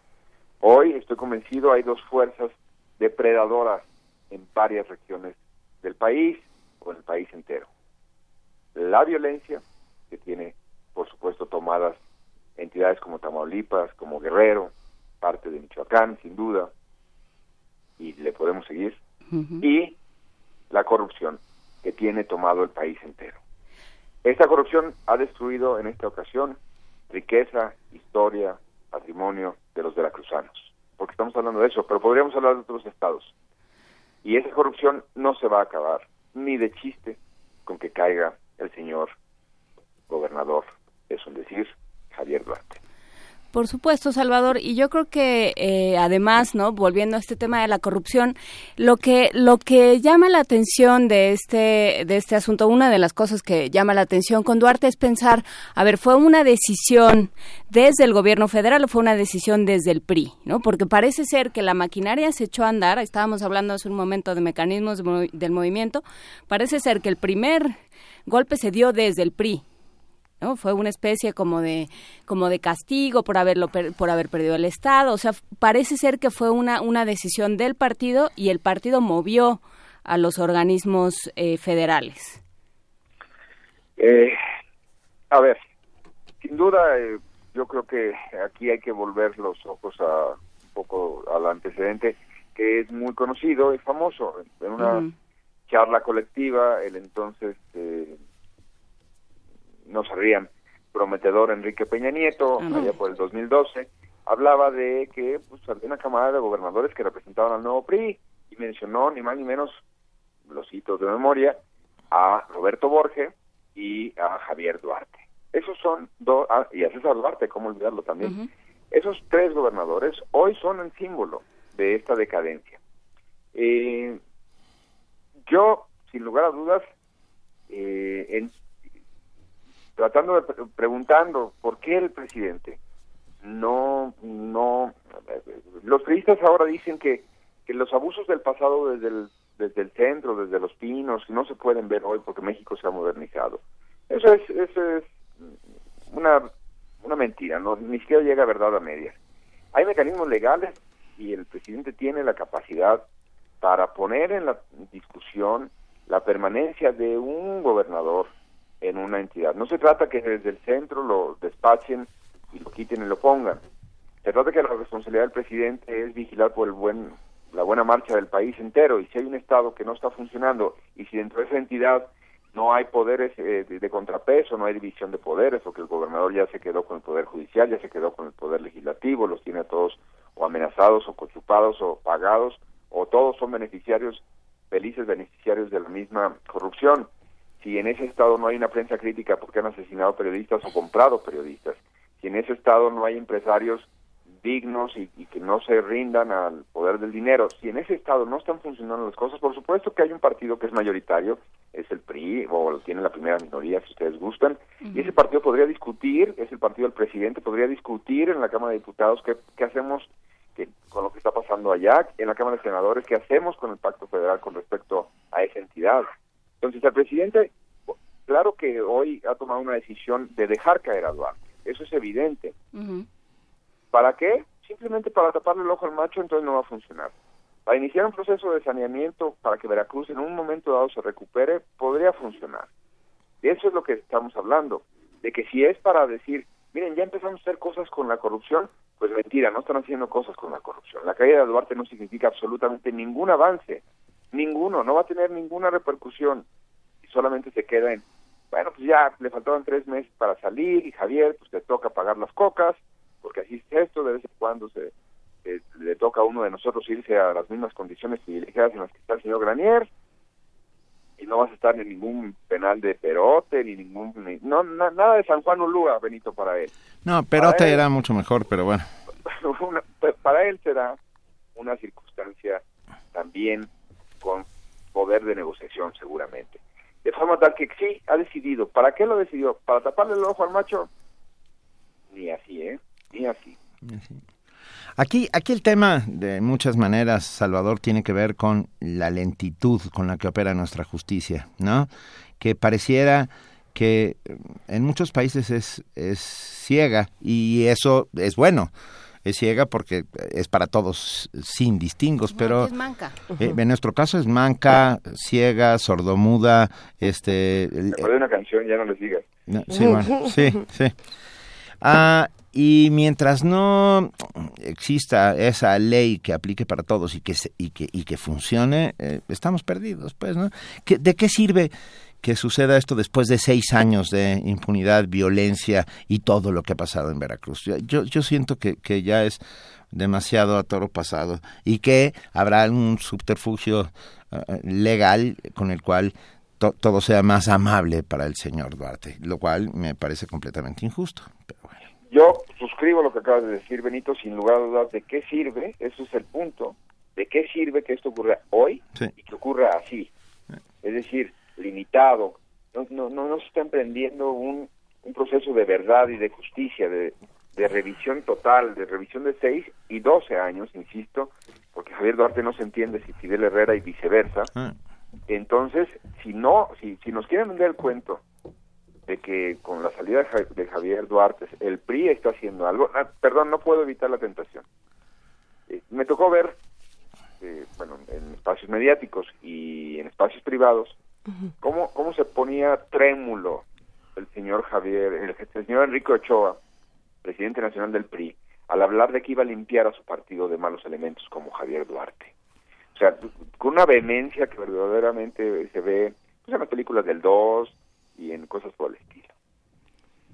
Bueno, este fin de semana nos enteramos que el señor renunció un día, pero el día siguiente le ajustaron su bono de liquidación y lo que hubiera sido un finiquito, porque cuando uno renuncia le tocan ciertos privilegios, cuando uno lo corre le tocan otros. Se despachó con una cuchara millonaria y ahora goza de un beneficio. Y ha salido a decir que eso es legal. Sí, ese es el problema. Felipe Calderón, que no es ningún ejemplo, fue descubierto cuando iba a ser candidato en el 2006, fue descubierto que se había beneficiado después de haber trabajado escasos meses en manobras con un crédito hipotecario millonario. La opinión pública lo forzó a renunciar ese crédito y a ir como cualquier ciudadano a, contratar una, tasa bancaria de mercado, no una privilegiada de funcionario. Nos dice Enrique Ochoa que él quiere acabar con los corruptos del PRI y al mismo tiempo en la, con la otra mano cobra un cheque de un sistema corrupto donde un funcionario puede haber trabajado menos de dos años o cosa por el estilo y se lleva una bonificación escandalosa. Ese es el punto. Que no nos vendan la idea, que no compremos la idea de que cayó Duarte, se están moviendo, no se están moviendo. Y si se caen, caen en el mismo lugar. Y caen acolchonados, como decía. O parados. Pues este, yo creo que le van a poner una sillita porque se va a tardar un rato. Bueno, pues nada, querido Salvador Camarena. Ya dilo, Benito, ya dilo. ¿Tienes ese... Tienes una noticia que darnos. una noticia que darnos? Y estamos melancólicos aquí, queridos No, no, yo quiero, antes que nada, agradecer al auditorio de Radio Nam.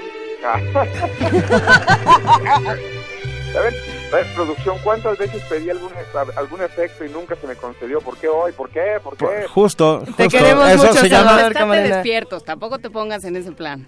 Eh, les agradezco mucho al auditorio de y a ustedes la gentil invitación semana a semana de compartir este espacio. Ha sido para mí un privilegio.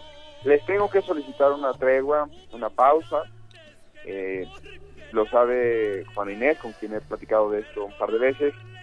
De verdad que lo único que, que no quiero es eh, agotar el espacio en una serie de, de rutinas. No me gusta eso y por eso pido una pausa para re- repensar un par de proyectos y poder tocarle la puerta y estar con ustedes en unos pocos meses. Venga, Salvador, eso se- volverás y serás millones. ¿Eh? Volverás y serás millones como Evita Perón. Ah, bueno, yo pensé que iban a dar una liquidación de millones. Dije, No, "Ay, carnal. me- Sí, ¿cómo me no? hizo justicia la revolución. Déjale, hablamos a la CFE. No, para nosotros ha sido un placer y un privilegio tenerte con- aquí en primer movimiento durante todos estos meses y esperamos que muy pronto te reintegres. Tú ya lo, lo dijiste. Ese es mi único propósito con esta pausa. Reintegrarme lo más pronto, espero que lo más fresco y espero que con algunas ideas para aportarle más al auditorio que están construyendo, que me parece fantástico, muy valioso, del cual me siento muy orgulloso de haber estado aquí estos lunes. Querido Pues Salvador. Mientras haya primer movimiento, Salvador. Y además tu voz no, se- no, no nos abandona, tu voz todos los lunes vamos a leer la feria, vamos a leer tu columna en el financiero y vamos a escucharte en todos los espacios donde siempre te seguimos. No, espero, insisto, espero que más bien me escuchen aquí lo más pronto posible. Eso. Y les mando un abrazo a todos. Te queremos, Salvador. Gracias. Gracias y seguimos, seguimos con- en contacto. Aquí seguimos, querido Salvador Camarena. Gracias.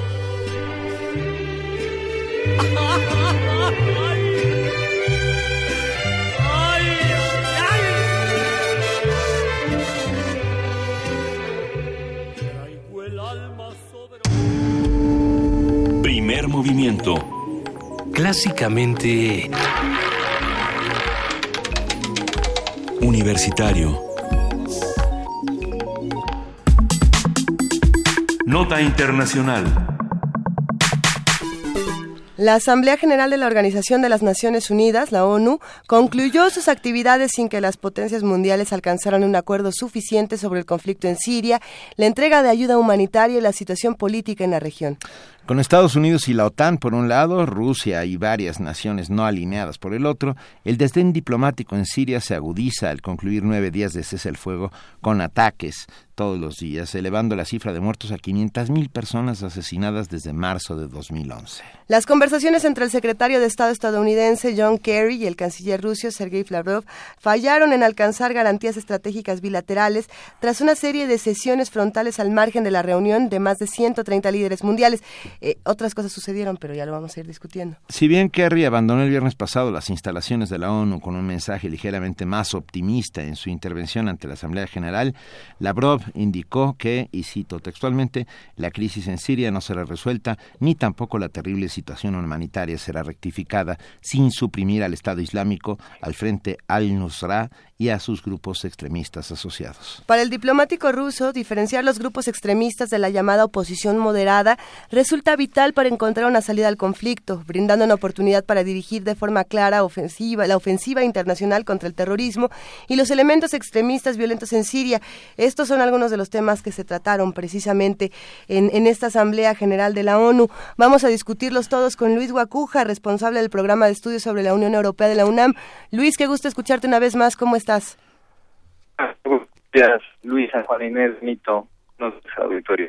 Este, a ver, vamos, vamos a intentar que la comunicación eh, sea lo más clara porque esto sonó un poquito cortada, Luis, eh, pero arranquemos hablando de los acuerdos a los que se llega en esta asamblea o a los acuerdos a los que no se llega en esta asamblea y también por ahí un par de personajes fundamentales. Bueno, el tema de el tema de los eh, de los acuerdos, Oye, o pe- sea, perdón, Luis. perdón, Luis, Luis, perdón, perdón, pero est- estamos teniendo problemas con la comunicación. Vamos a, a ver, a retomarla, por favor. Si nos lo permites. Y mientras eso sucede, es interesante lo que ocurre en Siria, sí, de hecho no se llega a ningún acuerdo después de estos nueve días eh, de supuesto cese al fuego. Eh, son otros los temas que también se tocan en esta asamblea eh, mientras Luis Guacuja vuelve para hablarnos precisamente de este. Podemos mencionar lo que ocurre en, esta resolución de los migrantes y refugiados, tampoco se llega a un acuerdo.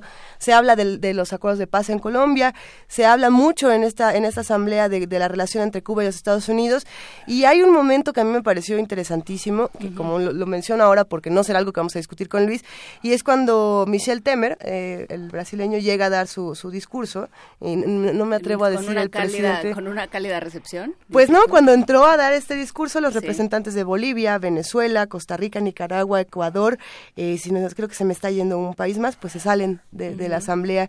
Dijeron, nosotros no vamos, a, no vamos a escuchar absolutamente nada de lo que se tenga que decir de la destitución ilegal de, de Dilma Rousseff, mientras que Michel Temer dice que todo se llevó por un camino eh, pacífico. Esto se habló, también se habló de desarrollo sostenible y sin embargo, como bien mencionamos al principio de esta charla, Siria fue el tema fundamental, eh, no se llega a ningún acuerdo o se llegó a algún acuerdo. Luis Guacuja, ¿estás ahí? Sí, ¿qué tal?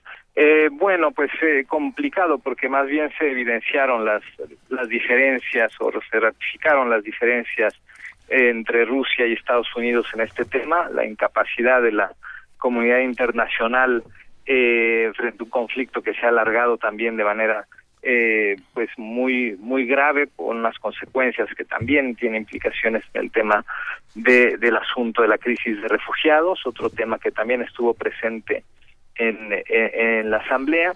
Y bueno y, y, lo que ya se ha vuelto, vuelto una costumbre no los discursos que más bien son el aprovechar el tener el micrófono eh, por unos minutos y cada quien hablar de su propia perspectiva o de su propio país o de sus propios logros en el caso de Colombia no los los temas regionales que salen por ahí evidentemente el, el tema de Brasil no el desaire al presidente Temer eh, y estos discursos eh, pues la despedida tal vez de, de Obama un poco este ante la comunidad internacional de, de su mandato. Y eh, y bueno el, el, tema que está ahí también que bueno la reforma de la ONU de la que se habla desde hace varios años que no que no llega.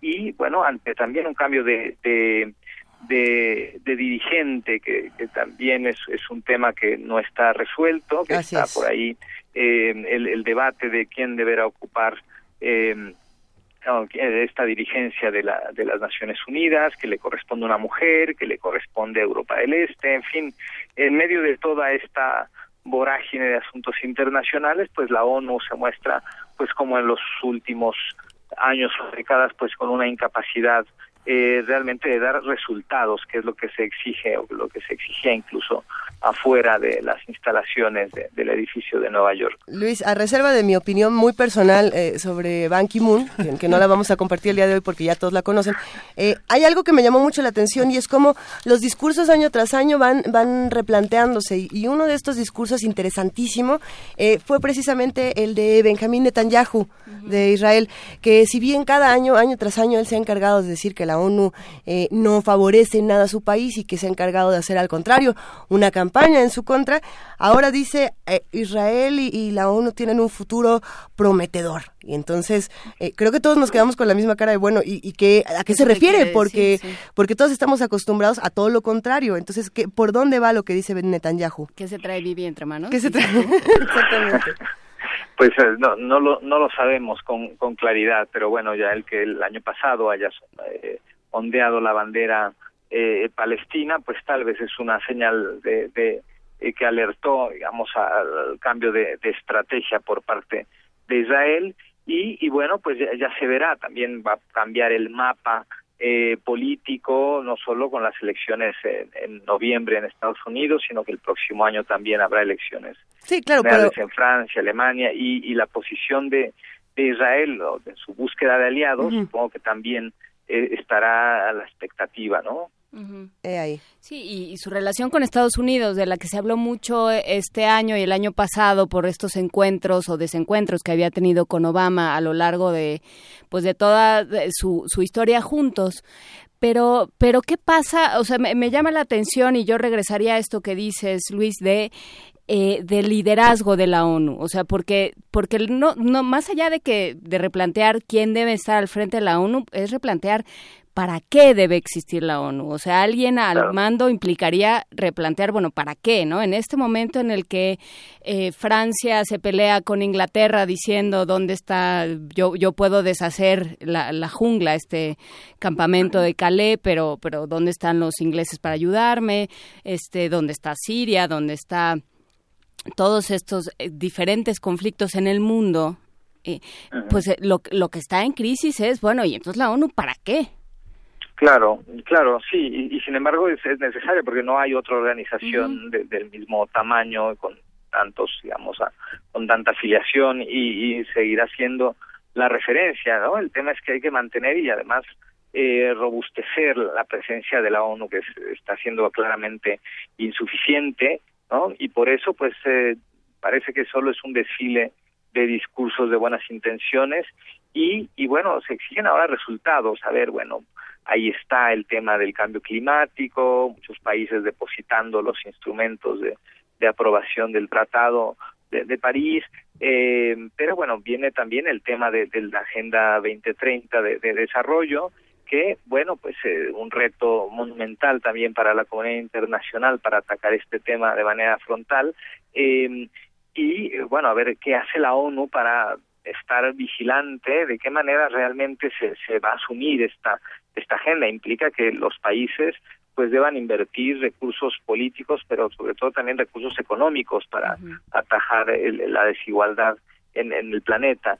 Y el tema de los refugiados, que ahora, bueno, pues eh, se, ha em, se ha movido hasta eh, hasta el foro de las Naciones Unidas, ¿no? Migración, refugio, eh, cuando vemos las reticencias de los países de la Unión Europea frente a las cuotas que se deben cumplir, con el fenómeno que no deja de, ceder, que se combina eh, de manera negativa con el tema del terrorismo, ¿no? Y eh, de, un, de muchos problemas no resueltos, entre ellos el económico y los focos rojos que además están por allá, no solo en Siria, ¿no? Hay la amenaza constante y además la posición de Corea del Norte diciendo pues vamos a seguir haciendo ensayos nucleares, ¿no? Y eh, por el otro lado, pues la falta de, líderes, ¿no? Eh, ya no solo de liderazgo, sino de de líderes que puedan hacer ese contrapeso a lo que está sucediendo en distintas partes del mundo, ¿no? Por ahí alguna buena noticia, sí, el tema de Colombia, indudablemente, eh, que hoy es un día eh, fundamental y no solo para Colombia, sino para para la región y quizá para el mundo, pero pues hay, hay temas pendientes y temas que se han ido arrastrando, temas no resueltos, que la ONU ahora pues debe encarar en un momento eh, determinante donde justamente hace falta esa referencia clara donde hace falta ese ese paradigma de, en muchos sentidos no de valores de bueno, esto que se llama la gobernanza global en muchos sentidos eh, que parece que está ausente no Por, de pronto todos los países parecen mirarse solo al, al ombligo y, y los temas van van creciendo no el tema eh, eh, la crisis económica que está que está ahí eh, los temas en, en África Medio Oriente que no dejan de estar ahí siendo un, un eh, también un foco rojo importante.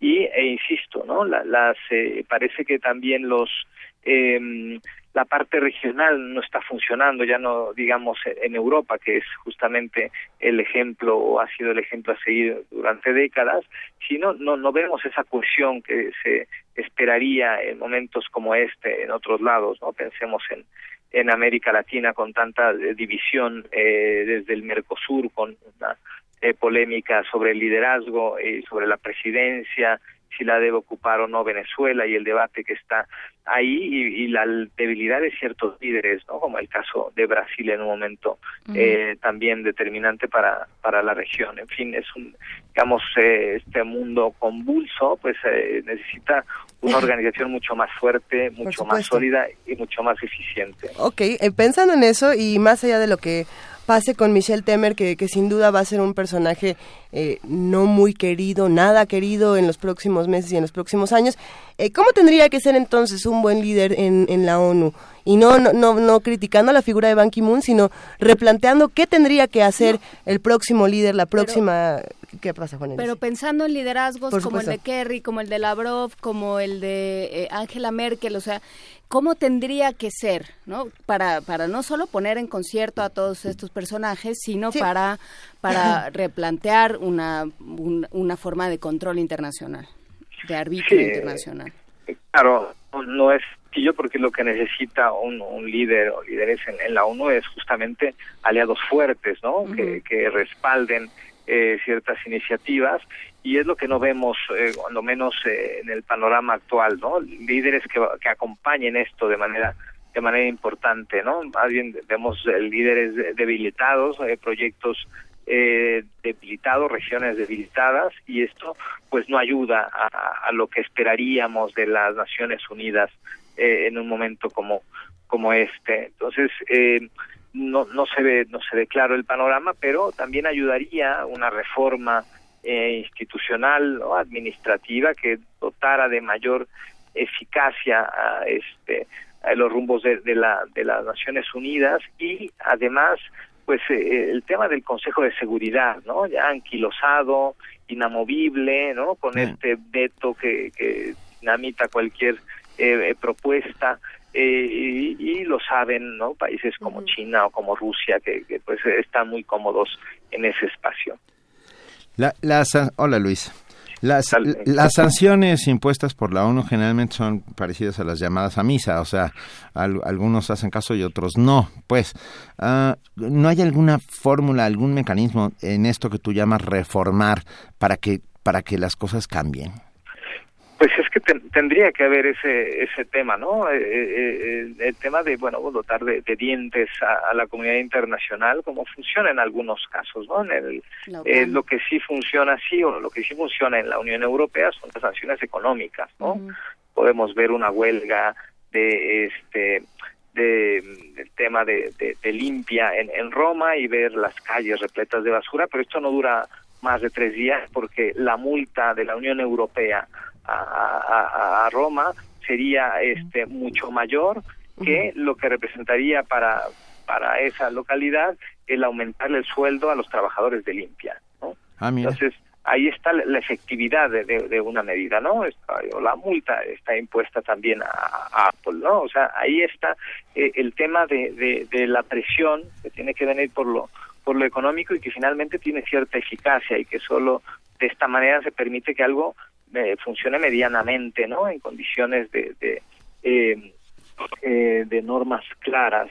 El la manera y en la época en que se construyó bueno, la Organización de las Naciones Unidas después de la Segunda Guerra Mundial, pues ya muchos temas no responden eh, a, una realidad décadas después, ¿no? Algunas cosas sí, algunos organismos también, en algunos temas, pero pero en los temas torales, ¿no? y sobre todo en los temas en el que vemos eh, una paz amenazada constantemente y cada vez con, con mayores eh, eh, factores, que no solo es el tema de, de, la guerra o de las amenazas nucleares o de, gobiernos como el de Corea del Norte, sino también otros temas que están enfrente, ¿no? Las amenazas del cambio climático, el tema de las enfermedades, en fin, hay una serie de amenazas internacionales que implican también una, un cambio de estrategia eh, para afrontarlas y que tendría que haber también eh, mucho más coordinación entre los distintos países, ¿no? Porque muchos países ignoran, ¿no? O hacen como que ignoran eh, el, tema y es una amenaza que está que está presente, ¿no? No solo los temas medioambientales, sino también eh, e incluso eh, este, los temas como del terrorismo, ¿no? Ahora con este fenómeno de Daesh que, que tiene características eh, nuevas, eh, si comparamos con, con grupos terroristas eh, de, antes y que exige pues estar mejor preparados y sobre todo mejor coordinados, ¿no? La comunidad internacional debe estar mucho más interconectada y eh, esto no se ve, ¿no? No se ve tampoco una estructura que, de, de, acuerdos, ¿no? Que eh, eh, que sean palpables y esto es lo que se le reclama a la Organización de las Naciones Unidas, ¿no? Se queda en el discurso, se queda en los discursos eh, individuales eh, en este desfile por, por la palestra de, del edificio de la ONU y, y, poco más, ¿no? hablando ya, para, para cerrar un poco esta conversación, Luis, y hablando de los sucesores que puede haber para Ban Ki-moon, que esta discusión que teníamos hace unos minutos, eh, por ejemplo, sale el presidente de, de Argentina, Macri, Mauricio Macri, y tiene, tiene un discurso interesante que luego podríamos, podríamos hablar en otra ocasión sobre lo que ocurre con Venezuela. Eh, trata de ser políticamente correcto, lo cual es, es interesante pero de pronto al, al, final de este discurso él dice, a ver, eh, yo apoyo a Susana Malcorra porque necesitamos que sea una mujer la sucesora de, Ban Ki-moon. Y, y, esto ha generado una serie de, de, de, polémicas interesantes en redes sociales de personas que apoyan por entero a Susana Malcorra, quienes dicen, bueno, esta mujer eh, no, no ha hecho absolutamente nada más, más allá de ser canciller. Es, es, interesante cómo ya esta discusión quizá comience a, a treparse sobre la discusión fundamental. Que tendríamos que estar teniendo en este momento. No lo sé, ¿qué opinas? Eh, sí, segura, seguramente, ¿no? Eh, estará por ahí, bueno, cada quien ocupará el micrófono para lo que quiere. Bueno, Teresa quiera, May, sí. sí. de Teresa May, este, que no fue invitada oh, sí. a, la, a la cumbre de jefes de Estado y de Gobierno de la Unión Europea, bueno, pues utilizó el discurso eh, para decir pues lo que no le dejaron decir en, mm. en Bratislava, ¿no? Sí. Eh, pero eh, yo creo que sí, bueno, estará ese cabildeo eh, no solo por país, pero después tendrá que ir a lo, a lo regional, seguramente, ¿no? Eh, ¿Quién es, quién debería ocupar esa importante cal, cartera, ¿no? Este, se ha hablado de, la, de Alicia, de Alicia Bárcena, se le ha uh -huh. hablado de otros eh, personajes, este, interesantes, aunque, pues, la, digamos, el, el esquema de cuotas que marca eh, la Organización de las Naciones Unidas, pues eh, hace pensar que será alguien de Europa Central o Europa del Este quien ocupe eh, este este cargo. No se piensa en una mujer, sería ya toca después de, tantos años, después de 71 años, pues ya yo creo que ya este es imperativo que sea una mujer la que ocupe ese ese cargo y no solo por una cuestión de género porque sino que porque hay suficientes candidatas claro. que, que, están a, la estatura y, y, bueno seguramente lo veremos eh, los próximos meses porque esto tendrá lugar en 2017 y a ver si esto está acompañado esperemos de, de un planteamiento que coincida con una reforma necesaria, indispensable y ya inaplazable de, de, la reconfiguración eh, de, la, de la ONU en la toma de decisiones. Pues bien, muchísimas gracias Luis Guacuja, responsable del programa de estudios sobre la Unión Europea de la UNAM. Te mandamos un muy fuerte abrazo y como siempre te agradecemos de verdad eh, tu, tu, aportación a, a, aclarar el panorama de, de, de, este mundo que a veces se nos es. que escapa de las manos. De verdad, muchas gracias. Gracias a ustedes. Un abrazo. Buen día. Igualmente. Y nos vamos con el preludio número 5 de Heitor Villalobos con Nora Bushman.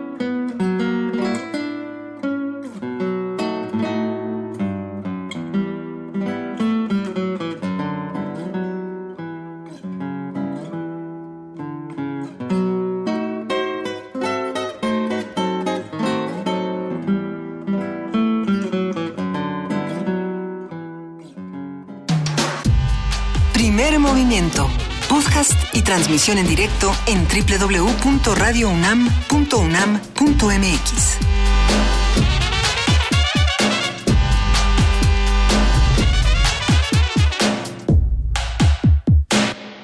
Juana Inés y Benito quieren decir algo antes de que yo diga algo, así que mejor díganlo y lo decimos todos juntos. No, es que tenemos un par de avisos parroquiales. Hugo, Paco y Luis. Hugo, Paco y Luis tienen avisos parroquiales. Por un lado... Pido ser Luis, ajá. Yo pido ser Paco. Venga. Hugo, pues, este, por un lado, hay un encuentro de ilustradores y escritores en IBI de México Nada más que encuentro yo el papelito, ¿verdad? Este maravilloso lugar en la colonia Juárez. Digo, no, perdón. Perdón, no es en la colonia Juárez, es en, en esta colonia. No, es en, Goya, en la calle de Goya, en Miscuac. ah, qué maravilla. ¿Ya lo encontraste? En la Biblioteca BS a leer México Goya 54 en la colonia Miscuac. La Asociación Mexicana de Ilustradores invita al primer encuentro de editores e ilustradores. Ya me está regañando Ricardo Peláez por WhatsApp. Editores, no escritores, ok.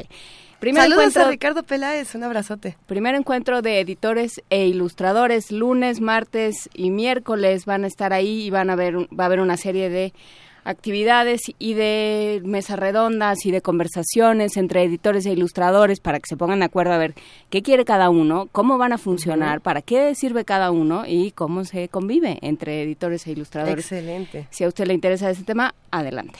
Y también, Benito. Tenemos otro, tenemos ah, a partir de hoy a las cinco y media de la tarde en la Biblioteca de México, en el patio central, Octavio Paz, la Biblioteca de México está ahí en la Ciudadela, comienza eh, un diálogo interesantísimo llamado Shakespeare y Cervantes, constantes de la condición humana. Entre otros estarán Vicente Molina Foix, ah, José Manuel Lucía Mejías, Javier Pérez, Javier Pérez, Marwan Soto Antaki, Hugo Iriart, Martín Solares, Jesús Ramírez Bermúdez. Jesús Ramírez Bermúdez es el del diccionario sin palabras. Qué padre. Bueno, a, partir de hoy a las cinco y media de la tarde, eh, lunes, martes, miércoles, jueves y el jueves termina. Y los algunos de los temas a tratar son el amor y la violencia en Shakespeare, contingencia y trascendencia, suena buenísimo. Un hombre llamado Miguel de Cervantes, más allá del personaje y el mito, Shakespeare ante el cosmos, Shakespeare la persona y el personaje, Cervantes y la política de su tiempo, Cervantes y el mundo árabe, el rastro de Shakespeare en las series de televisión y el dibujo de Quijote. Todo ello en la Biblioteca de México, Patio Central Octavio Paz. La entrada es libre todos los días de hoy al jueves a las cinco y media de la tarde. Ah, sí, pues ahora yo les quiero decir algo. Sí. Pero hay que, hay que asistir a esto que acabas de mencionar. Toda la información está en nuestras redes. Todo está en nuestras redes. Vamos a decir. Pues yo les quiero decir que Miguel Ángel Ábalos, de la Dirección General de Publicaciones y Fomento Editorial de la UNAM, que es subdirector de comercialización precisamente de la Dirección General de Publicaciones, nos tiene algo importantísimo sobre la librería Península en la ciudad de Mérida. Miguel, ¿andas por ahí? Hola, buenos días, eh, Juan Inés, eh, Benito, Luisa, este, encantado de estar con ustedes. No, el gusto es todo nuestro y además porque eh, vamos a hablar de algo... ¿Estás en Mérida? No, este, ah. voy el jueves ya a darle el último toque a la librería, este es, una, es un nuevo proyecto, ¿verdad? Pero hasta el jueves estaremos por allá. Pero nos da mucho gusto saberlo. A ver, dilo tú, porque pues, estamos aquí, por favor. Bueno, mira, es, es algo que hace seis meses... Eh, un proyecto conjunto entre el Centro Peninsular en Humanidades y Ciencias Sociales y la Dirección General de Publicaciones, pues a cargo de Adrián Curiel y Javier Martínez, hace seis meses, este, después de la Feria del Libro allá en Yucatán, eh, pues se dieron a la tarea de, crear un nuevo espacio, un nuevo espacio este, en el centro. Este espacio, eh, pues es un espacio pequeño, son 47 metros cuadrados, estará en la calle 60, el número 469, un costadito de, del Parque de Santa Lucía, como a cuatro cuadras de la catedral. Ah. Este, montar un espacio eh, pues que tenga una exhibición de materiales, vamos a montar más, bueno, ya están prácticamente terminados, más de 10.000 ejemplares y más de 3.000 títulos, eh, principalmente de la universidad, de la UNAM, pero también estamos dándole el giro de otros sellos editoriales, pues en los que puedo mencionar Siglo XXI, Fondo de Cultura, Era, Planeta, Océano, Sexto Piso, en fin, darle una variedad importante a este, a este espacio. Siempre que se inaugura una librería es una gran noticia y si es una librería de la UNAM es doblemente una gran noticia. Creo que Yucatán lo merece sin lugar a dudas. ¿Cómo se eligió a Mérida para abrir esta nueva librería de la universidad? Sí, Benito, mira, este, pues nos hemos dado cuenta en, esta feria, digo, es un estado, una, una ciudad que lee mucho, eh, lo podemos ver en, esta feria de, libro que pues los resultados en ventas son importantes es una una ciudad que, que lee bastante Y creo que la necesidad de tener y acercar los libros académicos, eh, aunque esta librería, aparte de mostrar la, la parte académica, muestra, es, es una librería de interés general, porque también tenemos un espacio para niños, ¿no? Es un, un librero, digo, creo que la, la cultura y el hábito a la lectura empieza desde ahí, desde los niños, ¿no? Pero también darles un servicio a toda la comunidad universitaria. Eh, vamos a tener una promoción permanente durante, yo creo que los tres primeros meses de descuentos, sin descuidar la ley del precio único, por supuesto, pero sí eh, darles beneficios adicionales, por supuesto, a nuestra universidad, este, a nuestra comunidad universitaria, como a las demás universidades que están por allá. ¿Se inaugura el jueves? Se inaugura el próximo lunes. Ah, el lunes. 3 de octubre es la, la inauguración oficial, este, aunque bueno, todavía hay que darle un toque, eh, el toque final ya está prácticamente al 98% montada, pero el, el, el día lunes 3 se inaugura a las 12 del día. Bueno, qué maravilla. Los amigos de Mérida, la librería Península se inaugura, la librería Península de la UNAM, de la Dirección eh, General de Publicaciones y Fomento Editorial, se inaugura el próximo lunes 3, ahí en la calle 60, a tres cuadritas de el Zócalo, ¿es cierto? Es correcto. Hoy mira, me, me, acordé de Eso. todo. Dime, dime. No, nos da muchísimo gusto, querido Miguel Ángel Ávalo, subdirector de comercialización de la Dirección General de Publicaciones y Fomento Editorial. Hay que hacer algo muy pronto, por favor, para seguir celebrando todos sus éxitos.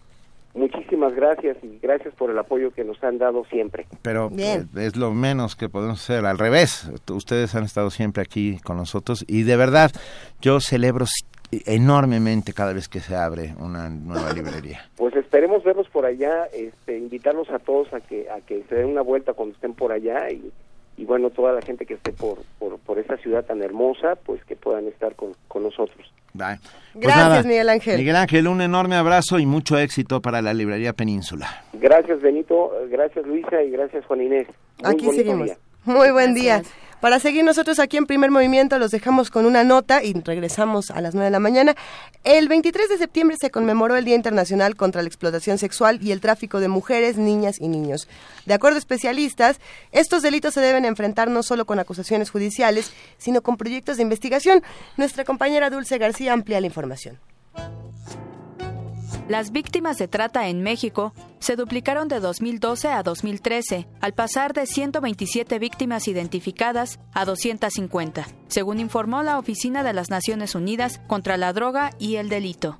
En su informe mundial sobre la trata de personas 2014, la ONU alertó que a nivel global aumentó el número de niños y niñas que son víctimas de este delito. En México subió 56.8%. El doctor René Jiménez Ornelas, coordinador de la Unidad de Análisis sobre Violencia Social del Instituto de Investigaciones Sociales de la UNAM, señaló que estos ilícitos no solo se incrementan en nuestro país, sino que se extienden. en lugares específicos, en lugares turísticos como Tijuana, Ensenada, Acapulco, este adquiere eh, relevancia de una situación de explotación que llega inclusive a niveles de afectar a las víctimas, a niveles no solamente en el momento, en la actualidad, sino eh, posteriormente e inclusive afectar con ondas expansivas al contexto social en donde se ubican. En el Día Internacional contra la Explotación Sexual y el Tráfico de Mujeres, Niñas y Niños, el especialista sugirió que por tratarse de actos que se desarrollan en la clandestinidad, se deben combatir no solo con acciones judiciales, sino con proyectos de investigación. Jiménez Ornelas dijo que estas transgresiones se tienen que afrontar de manera integral, con acciones futuras, es decir, rehabilitación a las víctimas. porque de alguna manera van formando no solamente espacios geográficos, sino también van formando situaciones que son difíciles de penetrar si es que no, no se tiene una acción de investigación coordinada y también incorporando las diferentes dimensiones del problema. Es decir, no es solamente una acción policíaca, sino es una acción de investigación dentro de una política de seguridad pública de los países, sino al interior de, de este país. La mayoría de las víctimas de trata son mujeres con 56%, seguidas de niñas con 23.2%. No obstante, recientemente se ha detectado un incremento en el número de niños involucrados. Para Radio UNAM, Dulce García.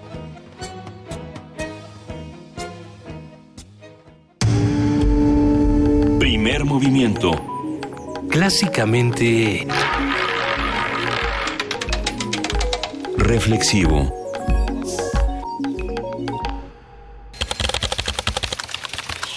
informativo. La UNAM.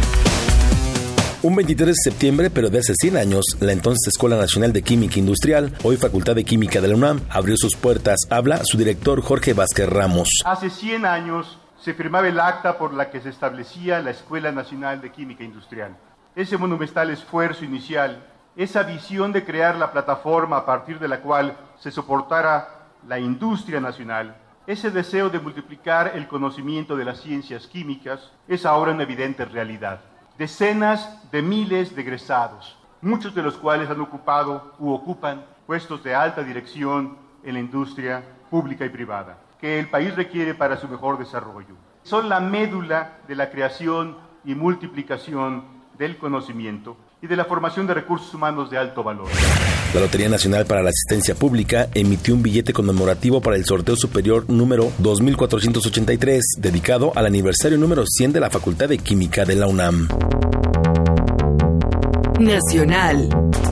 Este lunes a las 16 horas se llevará a cabo una marcha con motivo del segundo aniversario de la desaparición de los 43 normalistas de Ayotzinapa. La movilización partirá del Ángel de la Independencia al Zócalo Capitalino. Organizaciones sociales, sindicales y estudiantiles se unirán a la protesta que recorrerá Paseo de la Reforma, Avenida Juárez, Eje Central 5 de Mayo y la plancha del Zócalo.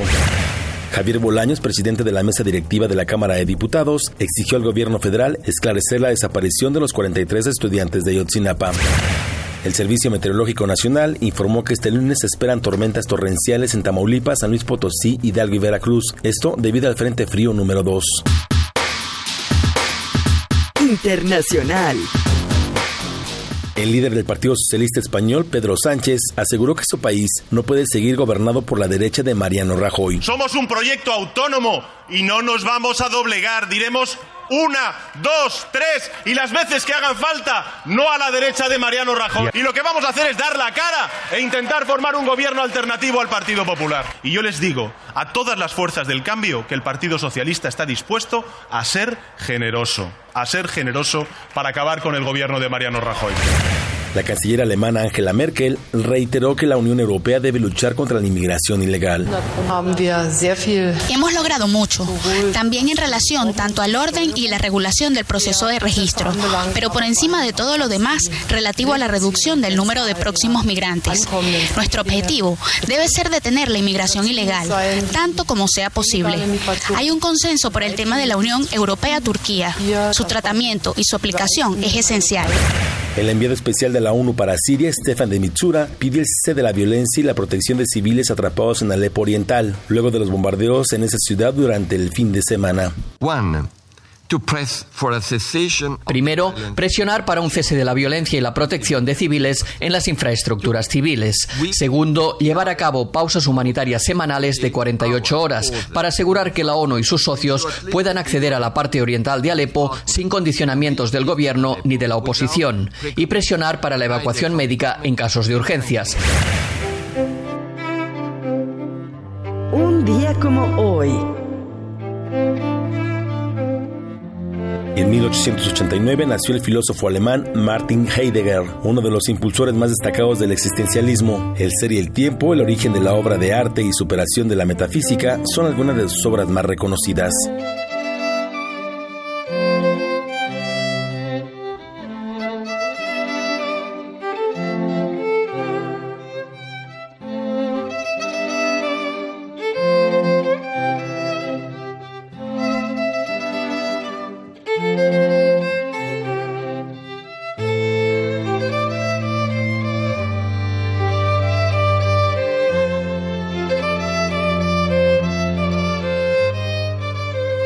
Hasta aquí la información, lo esperamos en nuestro corte de las 12. Radio UNAM, clásicamente informativa. Primer movimiento. Clásicamente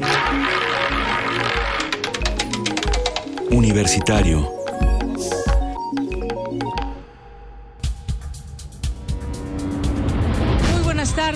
Bienvenidos sean todos ustedes a Prisma RU por Radio UNAM. Yo soy Deyanira Morán. Esta es la información deportiva. Se homologarán todos los procedimientos. Hasta aquí el reporte. Zarpazo RU. Prisma RU de lunes a viernes. De lunes a viernes. De 1 a 3 de la tarde. Por el 96.1 de Radio UNAM. El contacto entre universidades es mejor cuando es de alto impacto. Sigue a los Pumas de Ciudad Universitaria en su desempeño durante la Liga de la UNEFA. Escucha por Radio UNAM todos los partidos en su calidad de locales desde el Estadio Olímpico Universitario, en punto de las 12 del día por el 96.1 de FM. Que viva siempre Pumas de Universidad. Radio UNAM. Ya llegué, voy de delantero. No, ya empezó el partido. Oigan, sí llegué. Espérenme. Oh, ya se fueron. Eh, eh, espérenme. Ah, ya no salí en la foto. Bueno, me tomo mi selfie solo. No te quedes fuera. Si cumpliste 18 es momento de sacar tu INE y participar en las decisiones del país. Ya tengo mi INE. No me volveré a quedar fuera. Instituto Nacional Electoral. INE. Conoce los relatos de las personas que resisten y reconstruyen la paz. Resiliente. Resiliente. Resiliente. Las voces y miradas de quienes buscan alternativas ante la violencia y la adversidad. Los domingos a las 3 de la tarde por el 96.1 de FM. Radio UNAM. Primer movimiento. Clásicamente... Incluyente. Son las 9 de la mañana con 7 minutos. Hay muchísimas cosas que discutir aquí en esta segunda hora de primer movimiento. Esta mañana vamos a hablar con Rolando Cordera después de los siguientes de los siguientes mensajes que tenemos que darles. Hay muchas invitaciones. No, no, no, no. Hay ya. muchísimo de qué hablar. Estamos, bueno, tenemos muchos mensajes, ya lo, ya lo dijimos. Gracias a todos los que han eh, escrito. De verdad, es, Hay, hay una invitación que yo quiero hacer para los que nos han escrito y nos han escuchado. Por favor. Eh, sí, sé que muchos se han enterado de que viene Roger Waters al Zócalo y que esto está causando una emoción eh, desmedida para todos los que disfrutan de los conciertos en la ciudad. Eh, la primera invitación, por supuesto, es a cuidar nuestra ciudad, a proteger este la ciudad y a tratarla, a tratarla bonito.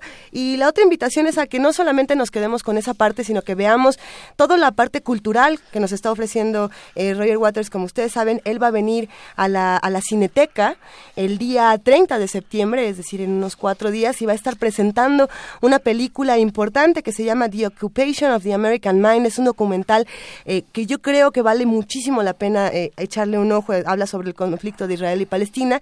Y bueno, él va a estar en la Cineteca formando parte de esta primera edición del Focus Camp, que es de la muestra internacional de cine con perspectiva de género. Entonces, tenemos muchas invitaciones para todos ustedes. Dense una vuelta a lo que está haciendo Focus Camp, dense una vuelta a lo que está haciendo el MIC y, y bueno, pues seguimos aquí invitando a que cuidemos nuestra ciudad y a que admiremos todo lo que tiene. Muy bien, Luisa. Ya, por lo pronto ya tenemos en la línea a Rolando Cordera, sí. director del Programa Universitario de Estudios sobre el Desarrollo. Bienvenido, Rolando. ¿Qué tal, Benito? Eh, buenos días, eh, Luisa, Juana Inés. Buenos días. Muy buenos días, Rolando. Oye, ¿cómo, ¿cómo has estado? ¿Cómo va todo con los derechos humanos y el presupuesto?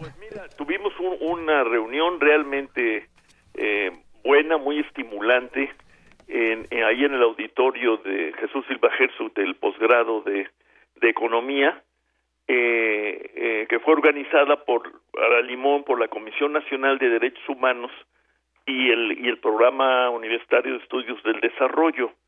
Y tuvimos una participación pues muy, muy amplia, muy activa, de mucha gente joven de, de las diferentes facultades, eh, eh, más que de economía, yo diría derecho, ciencias políticas, eh, bueno, ya eh, investigadores o posgraduados en el de, de jurídicas eh, y, y, bueno, y trabajadores de la comisión. Fue fue muy muy importante y las pre- y las las ponencias que, que creo que pronto se estarán en la página de del PUED, pues eh, nos permiten insistir en lo que hablábamos el lunes pasado, si no recuerdo mal. Así es. Una vez que una vez que el país a través de su Congreso cambió la Constitución, particularmente el capítulo 1 y dentro de este el artículo primero, eh, dándole primacía, ¿verdad?, imperio a la idea de derechos humanos. Eh, la organización misma del Estado y particularmente donde se nota el Estado de manera más inmediata, aparte obviamente de la policía, la barandilla y el Ministerio Público, pues es el presupuesto, ¿no? Y lo que encontramos es que el presupuesto de egresos de la Federación y quienes lo elaboran, obviamente el presupuesto pues es una es una cuenta, ¿no? Este, no han tomado nota de ese cambio constitucional tan importante que obliga a darle prioridad, yo diría que permanente, a la garantía y protección de los derechos humanos. En el caso que a nosotros más nos importa, no no son los más importantes, pero nosotros por pues por razones profesionales llamados derechos económicos, sociales, culturales y ambientales.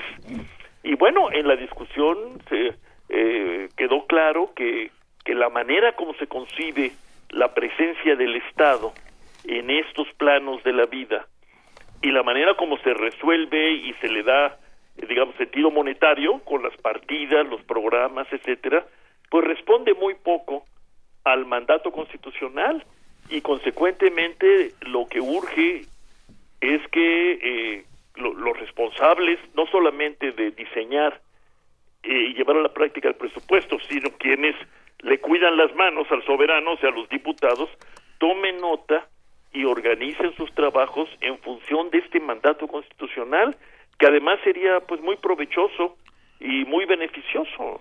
Creo que además daría lugar a unas formas de participación social, académica, política, eh, realmente novedosas y, y, muy fructíferas. Sí, ahora con esta frase hecha que se ha puesto muy de moda a partir de la reforma educativa de poner la escuela al centro, ¿sería el momento de poner los derechos humanos al centro? Eh, es, indispensable, Benito. Ah. Claro, sabiendo que no vamos a, cumplir nuestros propósitos de la noche a la mañana, porque el Estado no está organizado para esto. Eh. ese es lo, parece mentira, ¿no? Que descubramos esto a, a estas alturas del siglo XXI, ¿no?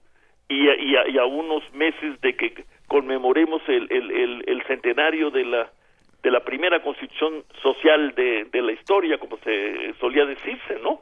Bueno, pues eh, pues esos derechos sociales consagrados en la Constitución y, lo, y ahora los derechos humanos en general, con todas sus derivaciones y, e interdependencias y demás, están ahí presentes y sin embargo no están eh, los mecanismos efectivos de gasto y de, y de organismos eh, públicos dispuestos para hacer cumplir y hacer cumplir este mandato. Por eso tienes toda la razón. Hay que poner en el centro el tema de los derechos humanos, que van más allá de los derechos civiles y los derechos políticos, ¿no? Y, y, tienen ahora esta, esta dimensión de económicos, sociales, culturales y con cada vez más insistencia en muchos foros eh, ambientales, ¿no? Claro, y justo hablando de este foro que se acaba de realizar, del que nos hablas y donde hay es multidisciplinario. Ah, ¿Tú crees que estemos, ah, gracias a este tipo de iniciativas, llegando a puntos em, de unión para lograr eh, cosas nuevas en este tema? Bueno, mira, por lo menos en el en, el en el en el mundo en el en el mundo de los derechos humanos hay muchos organismos, eh, eh, organizaciones de la sociedad civil, estudiosos, centros universitarios que tienden a eh, confluir en este en este reclamo de, en tus términos de poner en el centro los derechos humanos y organizar el Estado en función de esa centralidad. Creo que ahí se están logrando coincidencias pues muy interesantes que habría que, que valorar y potenciar eh, para que la ciudadanía y la opinión pública pues pues este actúen en consecuencia, ¿no? Pero también para que eh, en lo inmediato los legisladores pues tomen nota de los cambios constitucionales que ellos hicieron, ¿no? Bueno, si no ellos, sus antecesores, ¿no? Claro. Sí. Por supuesto. E, e, ese es el, planteamiento, parece muy sencillo, institucionalmente puede ser muy complicado, pero es indispensable que empecemos a hacerlo. Sin duda es indispensable que empecemos a hacerlo como siempre, es un inmenso privilegio tenerte aquí con nosotros en primer movimiento, Rolando. Y yo, yo que ya me estoy acostumbrando, te he hecho otro torito, otra provocación, otra provocación. A ver, a ver. No, porque, a ver, el otro día viendo los periódicos acerca de eh, estas condonaciones de impuestos a grandes empresas de este país que nos dejan a todos con este amarguísimo sabor de boca, ¿no? Así Eh, es. A, a- a ver si la próxima semana, por lo menos, no sé si explicarlo, pero eh, encontrar algunas luces sobre el tema. Lo- mira, me aboco, me aboco a, a investigar, pero de entrada te diría lo siguiente. No solo es el monto, que podría alguien decir, bueno, no es tanto, pero no importa. Es que no nos explica nada. ¿no? Exacto. Es que no se explica nada y, y yo creo que en principio, salvo la explicación técnica del caso que me voy a abocar a encontrar, eh, no se justifica, ¿no? Ah. No, no se justifica, sobre todo de cara, y están concediendo exenciones, devolviendo dinero, y por otro lado proponen una supuesta austeridad que en realidad es un recorte en algunos programas importantísimos en salud, en el tema de la infraestructura educativa, en investigación científica y tecnológica. cultura. No hay congruencia, ¿no? En cultura. Bueno, y no se diga, Sí, bueno, no, no, no. no se diga en cultura. Rolando Cordera, eh, director del Programa Universitario de Estudios sobre el Desarrollo, como siempre, es un inmenso placer tenerte con nosotros. Igualmente, Benito, eh, Luisa, Juana Inés. Un gran abrazo. gran abrazo. Igualmente, el lunes nos vemos. Gracias, Nos hablamos. Rolando. Hasta. Eso, hasta luego. Primer movimiento. Clásicamente... Reflexivo.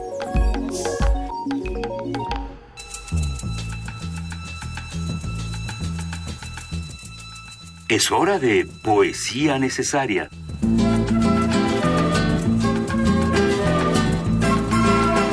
Querido Benito Taibo, llegó el momento de poesía necesaria y tienes un poema que personalmente disfruto muchísimo.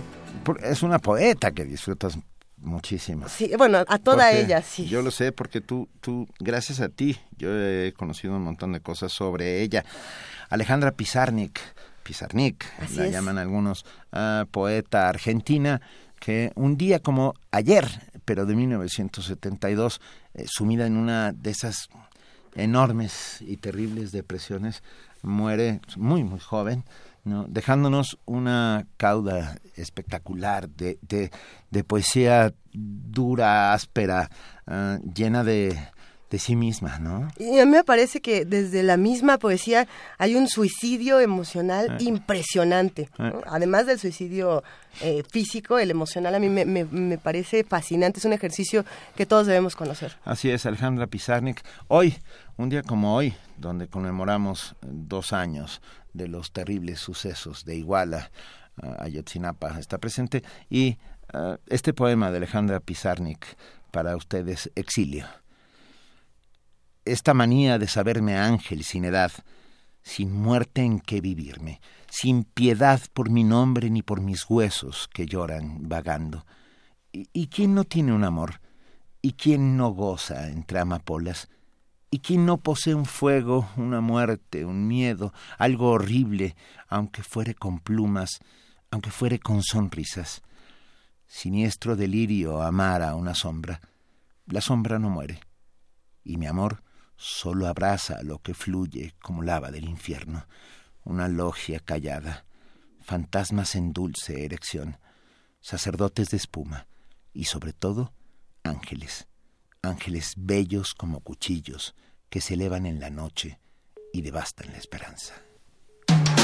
Búscanos en redes sociales, en Facebook como Primer Movimiento UNAM y en Twitter como P Movimiento o escríbenos un correo a primermovimientounam@gmail.com. Hagamos comunidad.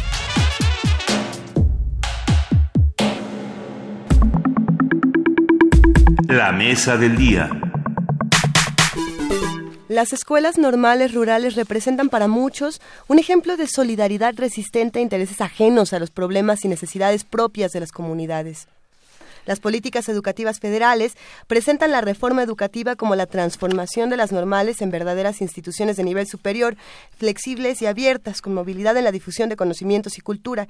Sin embargo, para sus estudiantes y profesores este proceso desarticula su labor social al vulnerar sus garantías laborales y dar a la generación de recursos para la educación un sentido distinto a la vida concreta de la gente.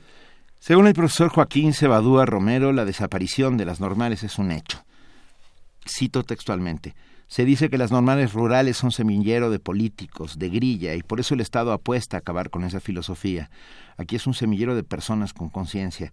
El futuro de mi escuela y otras será cambiarles de filosofía, sentido y solidaridad con las comunidades.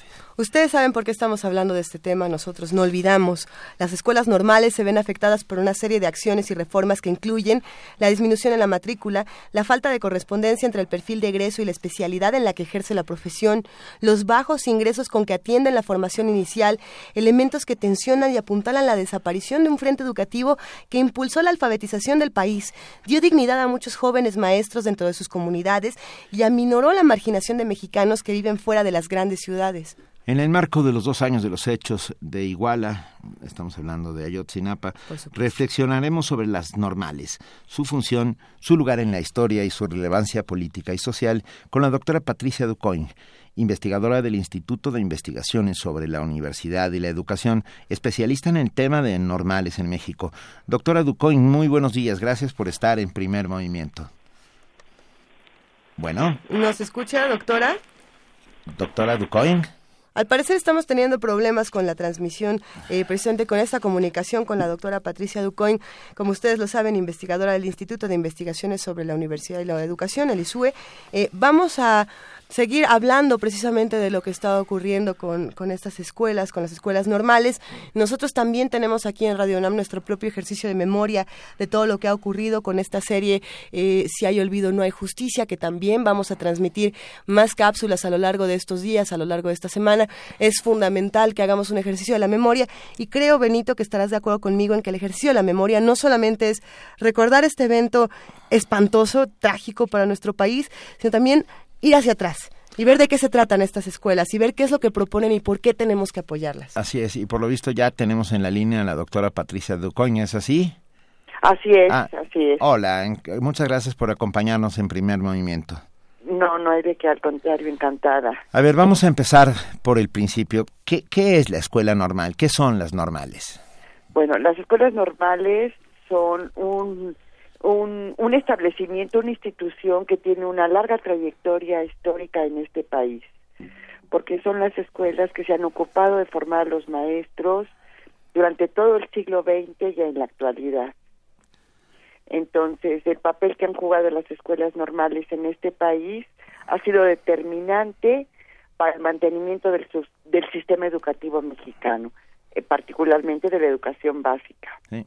Y, y, en el tema específico de las escuelas normales rurales, eh, estoy pensando en voz alta, pero todo esto surge del cardenismo, ¿es así? Las escuelas no, no, las escuelas no, las normales, no, no, las escuelas normales, o sea, los primeros ensayos de formación de maestros comenzaron desde el siglo XIX. Y es en el siglo XX cuando se formalizan, se institucionalizan más sólidamente las normales, las escuelas normales. Ahora, las escuelas normales provienen de un del modelo francés. El normalismo nació en Francia desde el siglo XVIII y México, bueno, un siglo después, este, crea las escuelas normales rurales, aunque como le decía, desde el siglo XIX hay algunos intentos de formación de maestros pero ya eh, institucionalizadas siglo XX, principios del siglo XX. De acuerdo. Y a ver, luego posteriormente supongo que tiene que ver con el tema de la construcción de la modernidad en México Ajá. Eh, y de y de el, el, intentar llegar a todos los rincones del país surgen las normales rurales, ¿es así? Claro, sobre todo ante el panorama devastador, digamos, del analfabetismo existente en el país, de la gran cantidad de campesinos en las zonas rurales, analfabetas y no preparados para la explotación del campo. Las escuelas normales rurales tienen una vinculación muy fuerte con la población campesina y con el campo, por lo tanto. De hecho, nace en el periodo postrevolucionario con el nombre de normales eh, regionales y con el objetivo de formar maestros de una manera rápida, rápida para alfabetizar a los pobladores, pero además para dotarlos de algunos elementos eh, técnicos agrícolas.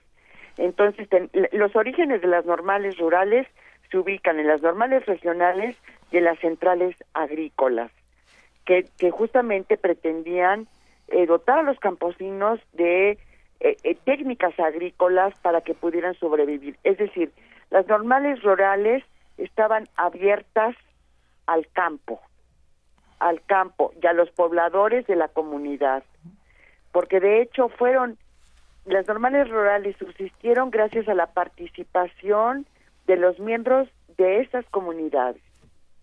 Ese es el, el valor y la orientación que tuvieron las normales rurales, porque la CEP poco se preocupó por ellas. Sí. Por eso, de hecho, nacieron las normales rurales de una manera un poco autónoma, porque se erigieron con la participación de la comunidad. Eh, eh, doctora Ducoin, me quedé pensando en la carga ideológica de las escuelas normales rurales, absolutamente entendible, ah, puesto que ah, estaban a ver, los maestros de las escuelas normales rurales generalmente eran miembros de la propia comunidad y sabían lo que estaba pasando alrededor. Entonces hay una carga ideológica importante ah, en la que en la que eh, de alguna manera se transmite este conocimiento, ¿no? Claro, claro que sí, porque era la época, o sea, la preocupación por la salud, el progreso, etcétera, era lo que se transmitía en ese entonces y el desarrollo del campo, digamos, ante la situación económica del país. Por eso las normales rurales están muy vinculadas con el proyecto de misiones culturales. Yo no sé si usted sabe de Rafael Ramírez, un gran misionero que se preocupó por llevar la educación al campo. Entonces, normales rurales y misiones culturales están íntimamente vinculadas. Sin duda. Aquí hay una pregunta que nos resulta muy interesante en redes sociales y nos gustaría compartirla con usted, doctora Patricia Ducón, y es eh, el asunto de que las escuelas eh, normales, rurales, no solamente tienen un, un reflejo en lo que ocurre dentro de la comunidad, sino que en todo el país. ¿Cómo, cómo es expansiva la onda de la, la, onda expansiva, vaya, valga la redundancia, de las escuelas normales rurales? Bueno, claro, eso es en la actualidad, ciertamente porque antes ante la carencia de medios de transporte, de comunicación y el aislamiento de las comunidades rurales, eh, las cosas no eran así, ¿verdad? Pero esto lo vemos en la actualidad, por supuesto. Ahora, hay un, un asunto que me parece muy importante. Las escuelas normales rurales eh, funcionaron como entidades un poco autónomas, como yo decía antes, al margen del cuidado del presupuesto de la SEP. Muchas normales rurales fueron construidas por los propios habitantes de la comunidad.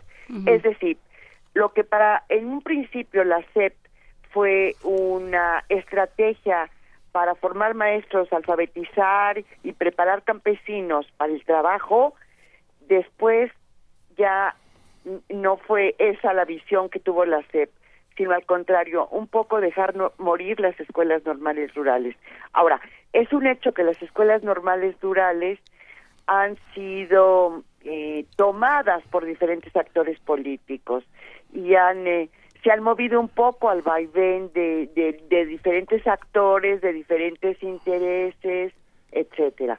Esa es la realidad de las normales rurales. Ah, ¿Están en peligro hoy por hoy las escuelas normales? Claro que sí, claro que sí. Las normales rurales eran internados quedan pocos internados ahora y quedan pocas normales rurales, porque repito, han sido un poco desatendidas por la Secretaría de Educación Pública. ¿Pero desatendidas o desarticuladas a propósito, doctora, después de, después de, los hechos vistos? O sea, estoy pensando en Guerrero en los años 70, estoy pensando en Genaro Vázquez, en Lucio, en, cómo eh, los movimientos sociales de alguna otra manera surgen de, de, de dentro de estas escuelas.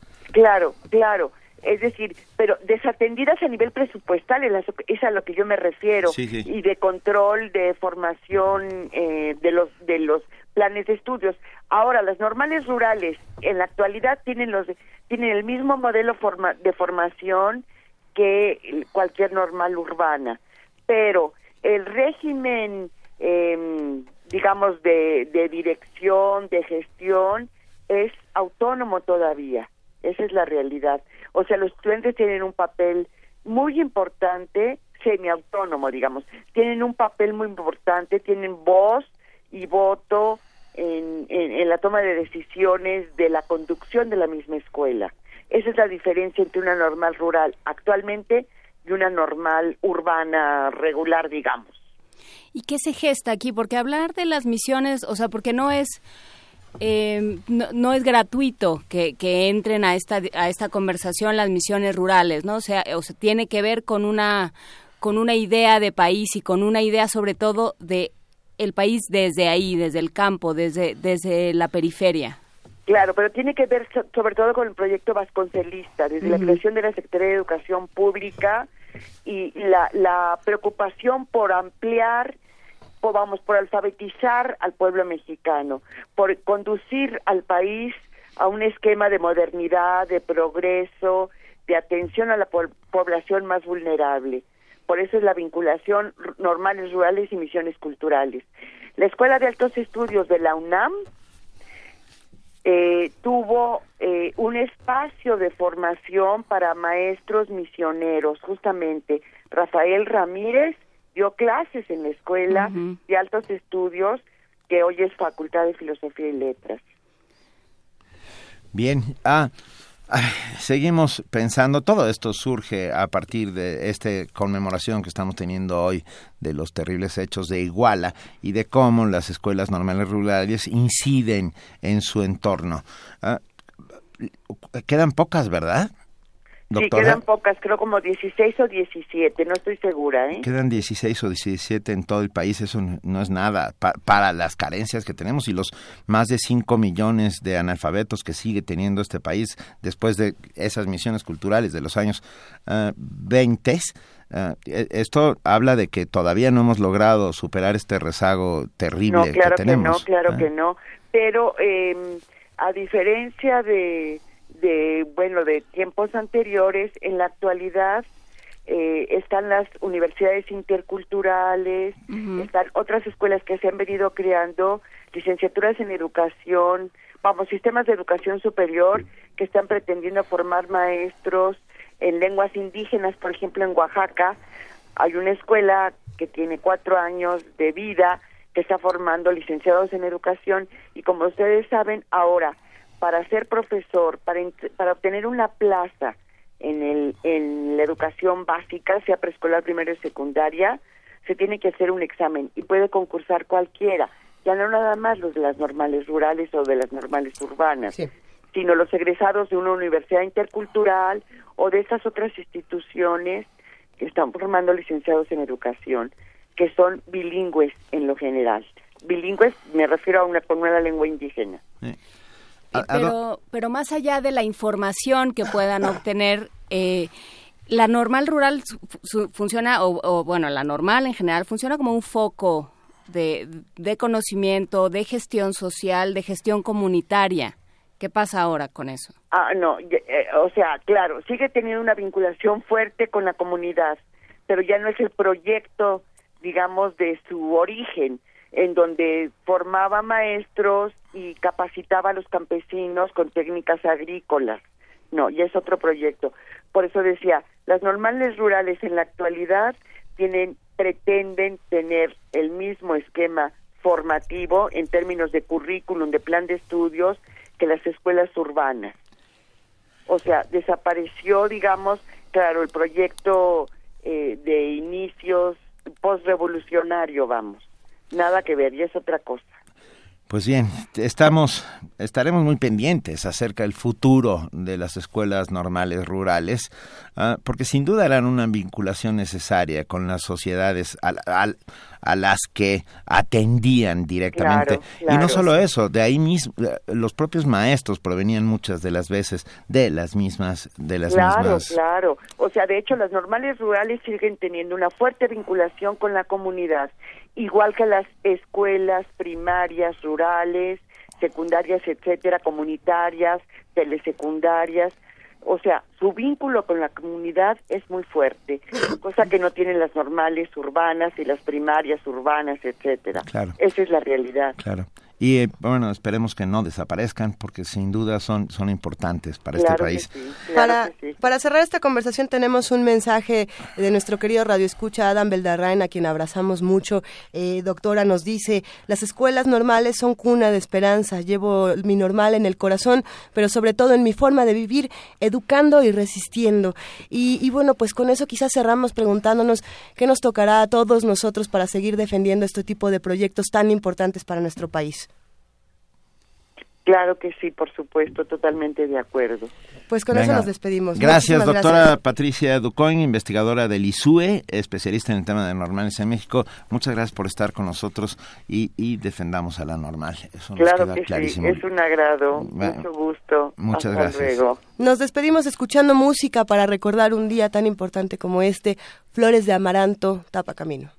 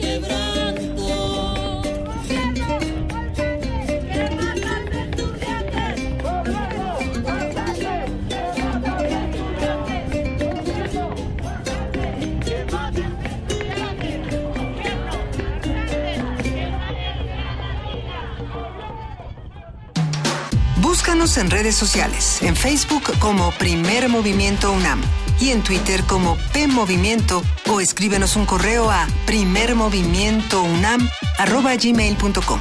Hagamos comunidad. Son las 9 de la mañana con 41 minutos de este 26 de septiembre de 2016 y ya tenemos en la línea al maestro José Luis Paredes Pacho, director del Museo Universitario del Chopo. Siempre es un inmenso placer recibirlo en estos micrófonos porque es un gran amigo de Primer Movimiento. Hola Pacho. ¿Cómo están queridos? Muy bien, ¿tú? Qué gusto que en lunes también nos veamos o nos escuchemos. Así es. Pacho, como siempre es un gusto escucharte y más porque eh, vamos a hablar de un tema que, que, nos apasiona muchísimo. Por un lado vamos a hablar de Poética Sonora México 2016 y de cómo esto se relaciona con toda la historia que tú tienes. Eh, cómo este importante elemento de poesía en voz alta que, que, se presentaba en Casa del Lago y que ahora tiene esta, esta nueva, digamos, entrada en Poética Sonora México 2016. Cuéntanos, por favor. Bueno, sí, eh, parece que ahora eh, este evento quiere como hacer mucha investigación en archivos eh, de antecedentes, digamos, históricos de la experimentación escritural y, poética o literaria en general. Y, y, entonces les interesó un poco platicar acerca del origen de, poesía en voz alta, que si mal no recuerdo empieza en 2005 allá en Casa del Lago este, justamente como una plataforma para presentar distintas pues tendencias y tradiciones también eh, literarias, es decir, tendencias vanguardistas o muy posmodernas, pero que sí también pretendía yo al inventar este festival que se cruzaran también con otras tradiciones, incluso rurales, este, ancestrales, ágrafas, ¿por qué no? Como los repentistas, por ejemplo, cubanos o algunos jarochos, de nuestro país, este, que sin embargo de manera espontánea, bueno, desde luego elaborada, pero no, no escrita, desarrollan versos de décimas, ¿no? Este, desde luego también con cruce con las tradiciones o las tendencias influidas por la cultura pop, desde el hip hop hasta el spoken word, es que, vanguardias, perdón. No, claro, Pacho, gracias a ti, eh, en, mi caso muy personal, pude, pude reconfigurar en mi cabeza que podían existir el canto cardenche, el spoken word, la poesía concreta, eh, la poesía eh, mexicana, digamos que está en papel, todo podía estar en un mismo espacio y todo podía reconfigurarse en un mismo lugar donde podíamos conocerlos a todos y convivir con ellos. Y fue una experiencia única que gracias a ti muchos pudimos generar en nuestra cabeza y fue importantísimo incluso que se contaminen, o sea, que dialoguen entre sí y por qué no que se contaminen. Por ejemplo, eh, ahora mucho de lo que pueda yo contar parecería un lugar común, pero digamos que poner a dialogar a un eh, jarocho con un hip hopero, este, ambas tendencias desarrollan eh, rimas, ¿no? Pero con distintas técnicas. Eh, con miras, incluso yo pensaba, ¿por qué no un un hip mexicano puede nutrirse no de cómo riman en, el Bronx de Nueva York los negros, sino por qué no a lo mejor aprender algo de lo que se hace eh, en, la escena jarocha mexicana en términos de rima. Entonces poníamos a convivir este, en un mismo día eh, un cartel que incluyera las dos tendencias, o de repente un Juan Hellman compartiendo el escenario con un poeta cibernético, digital, pues, japonés, de nuevas tecnologías, y un pero y, y este, sí, desde luego generó shocks en distintos momentos, estas mezclas, porque no eran frecuentes, pero pues bueno, yo creo que a la postre se notó que, que, era asertiva, ¿no? La, la, la, la, propuesta. De entrada porque se combinaban los públicos, se desplazaba la zona de confort de escuchar o de leer literatura del público y también de los eh, de respectivos artistas que de repente a lo mejor no los en varios casos sí se planteaban nuevas preguntas al ver otras tradiciones, ¿no? Sí, es que estas eh, afanes, ¿cómo estás, Pacho? Habla Juana Inés.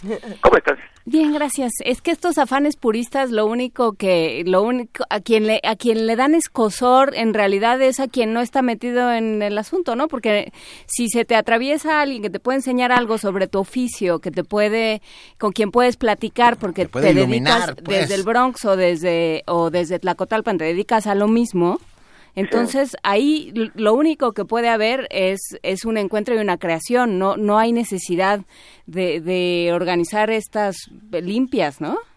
Bueno, eh, sí, y de tratar de hallar puntos de contacto, puntos de conferencia, pero no son lo mismo. También eso era muy importante para, por ejemplo, Salta, que, o, vaya, que son distintas tradiciones y tendencias que vienen de, diferentes genealogías que, que, se encuentran en el escenario, en la, en la literatura escénica, por decirlo de una manera, o la poesía escénica, en lo visual, en la multimedialidad, digamos que pensando un poco que eh, la pantalla y sus posibilidades de lecturas multimediales, ¿no? Donde estás texto, audio, eh, video, vaya, todo lo que ya sabemos, pues también es un equivalente, digamos, al escenario, donde hay la gesticulación del poeta, la forma en que se para el escenario, está conviviendo con el texto, por decirlo de una manera, y incluso apela al origen de la poesía, digamos, como todo el mundo ya sabe, la idea de la Odisea se, cantaban, ¿no? Y, en ese sentido, a, lo mejor, en,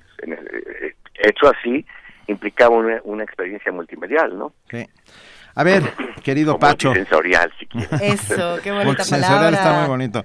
Oye, cuéntanos de Poética Sonora México 2016. ¿Cuándo arranca? ¿Qué va a pasar? Todo. ¿Quién puede ir? Ya estamos, ya estamos en la página, ya estamos checándolo nosotros, pero para todos los demás. No, yo creo que, que más, más vale eso que, que, que digamos la página, poéticasonora.mx. Sí para ver ahí el, el, cartel con mucho detalle. Yo en este caso, por ejemplo, en particular, eh, me invitaron a colaborar en esta entrevista, no pude participar en este evento, entonces no tengo tan fresca el cartel de este año, pero sé que están desarrollando todo un trabajo muy eh, interesante justamente de promoción de estas distintas tendencias. Claro. Mucho llevado en este caso a lo sonoro, que, que, que vendría a ser como un énfasis particular, a lo digital, este y a los archivos.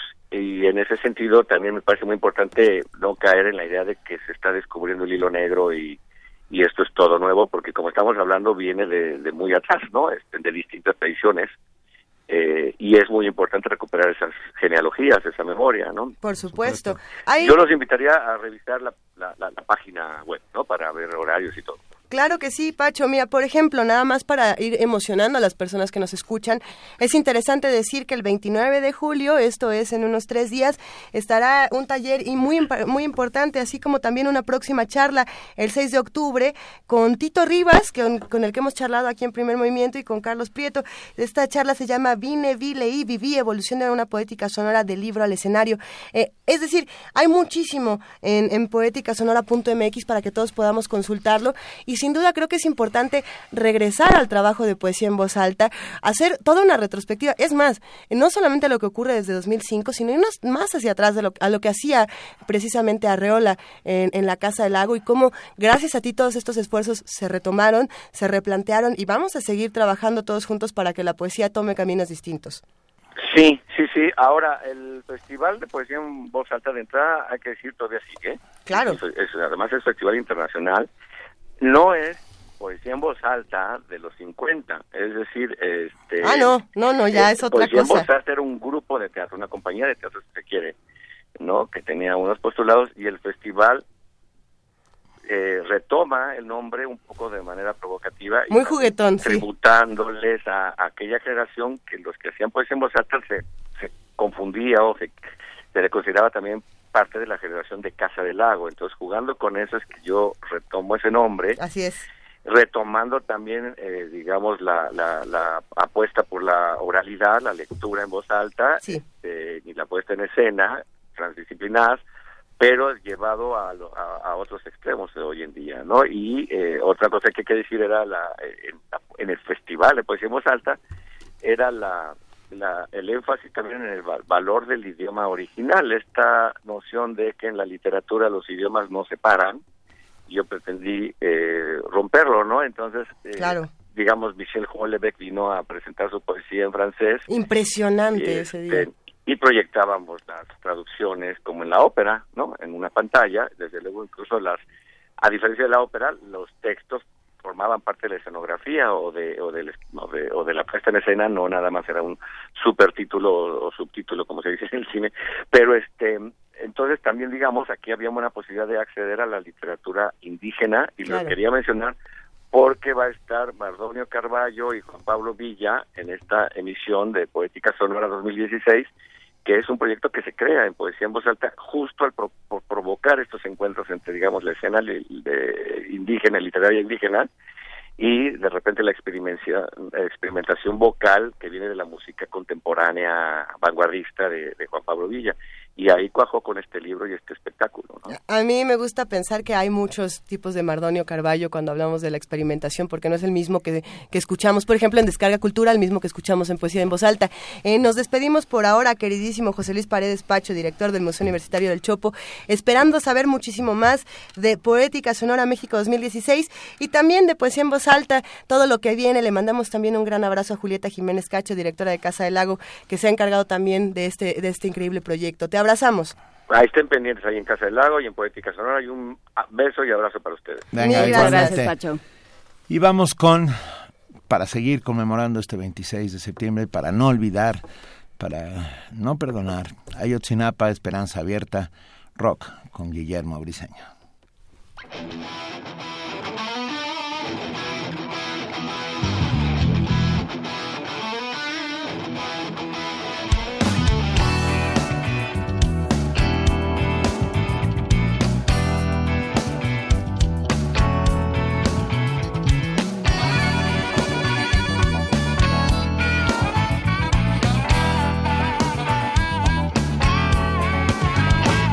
Garganta de México está seca.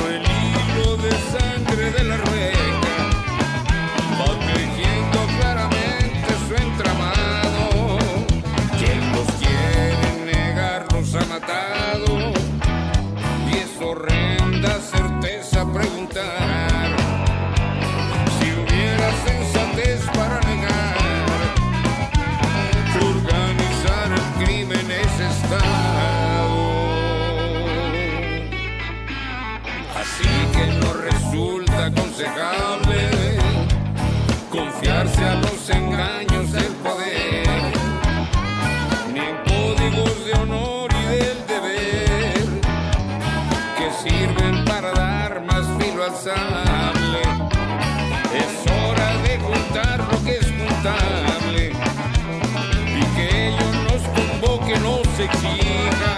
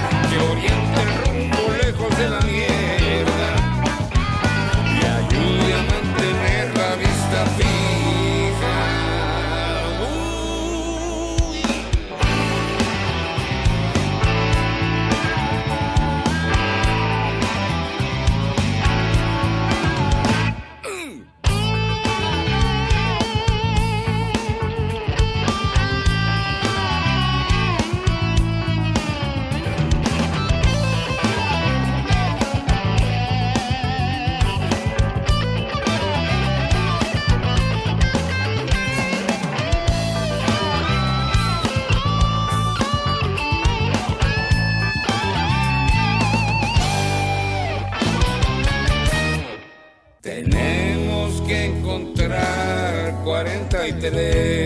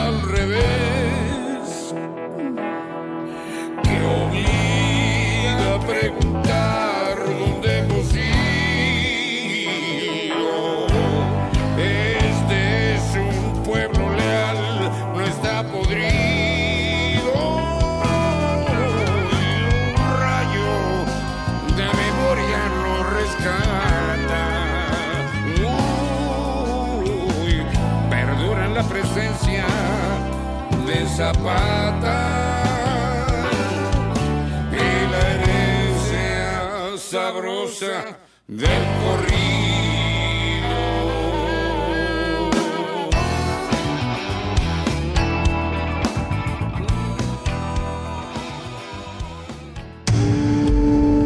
Primer movimiento. Clásicamente Diverso.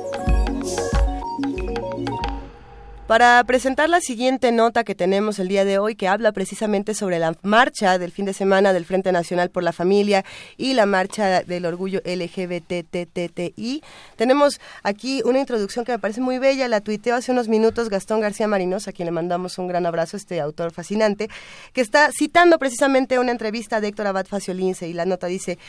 Yo estoy trabajando con el arma que más me gusta, la felicidad, la alegría, sin insultos, sin resentimiento, con mucho perdón y con muchas ganas de construir una sociedad más justa, más educada, menos corrupta y sobre todo menos violenta. Lo importante es quitar lo más grave que puede haber en un país, que la gente se mate entre sí. Y con esto vamos a escuchar la- esta nota que nos tiene preparada Dulce García.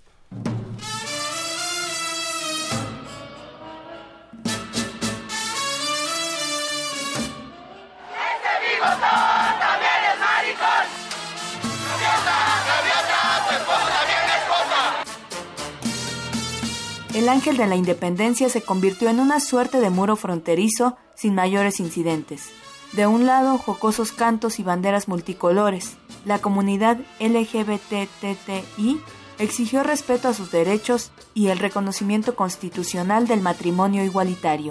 Del otro, integrantes del Frente por la Familia se manifestaron en contra de la legalización de esa iniciativa. Con banderas blancas apelaron a la pulcritud, pero para dos pastores del Concilio Libre de Iglesias, esa pureza no se muestra con un color, sino con comprensión. Si Dios hubiera, hubiera querido que no existiéramos este, gays, lesbianas y, y demás, no nos hubiera creado. Ha sido muy difícil porque nos han atacado otros pastores, otras personas, pero te puedo decir, lo de nosotros porque somos dos hombres se ve y se puede juzgar, pero hay detrás de muchas cosas, así como se ha hablado de sacerdotes, se ha hablado de mormones, de testigos de Jehová, también de cristianos, en los cuales este, hay cosas ocultas. Todos tenemos, como dicen vulgarmente, cola que nos pisen.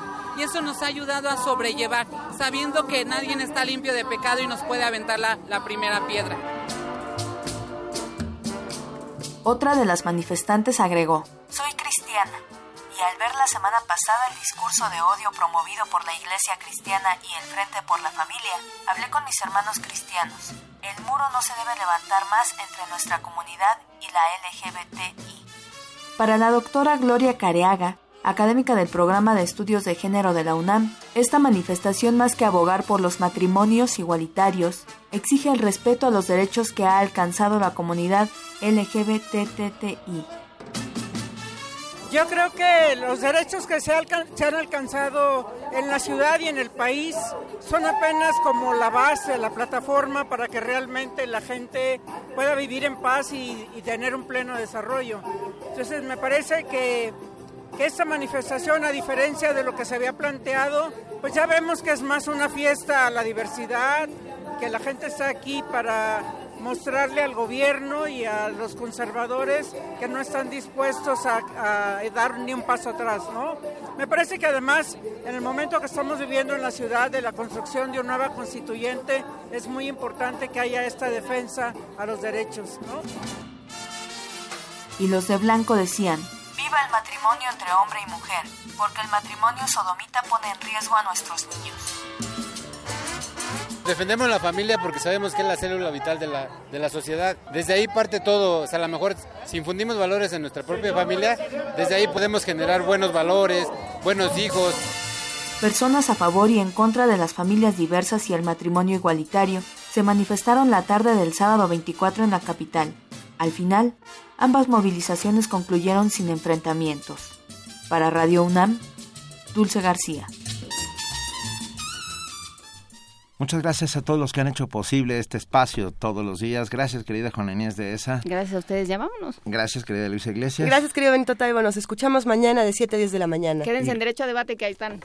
Y, y gracias a ustedes que hacen diariamente comunidad con nosotros. Esto fue Primer Movimiento. El mundo desde la universidad.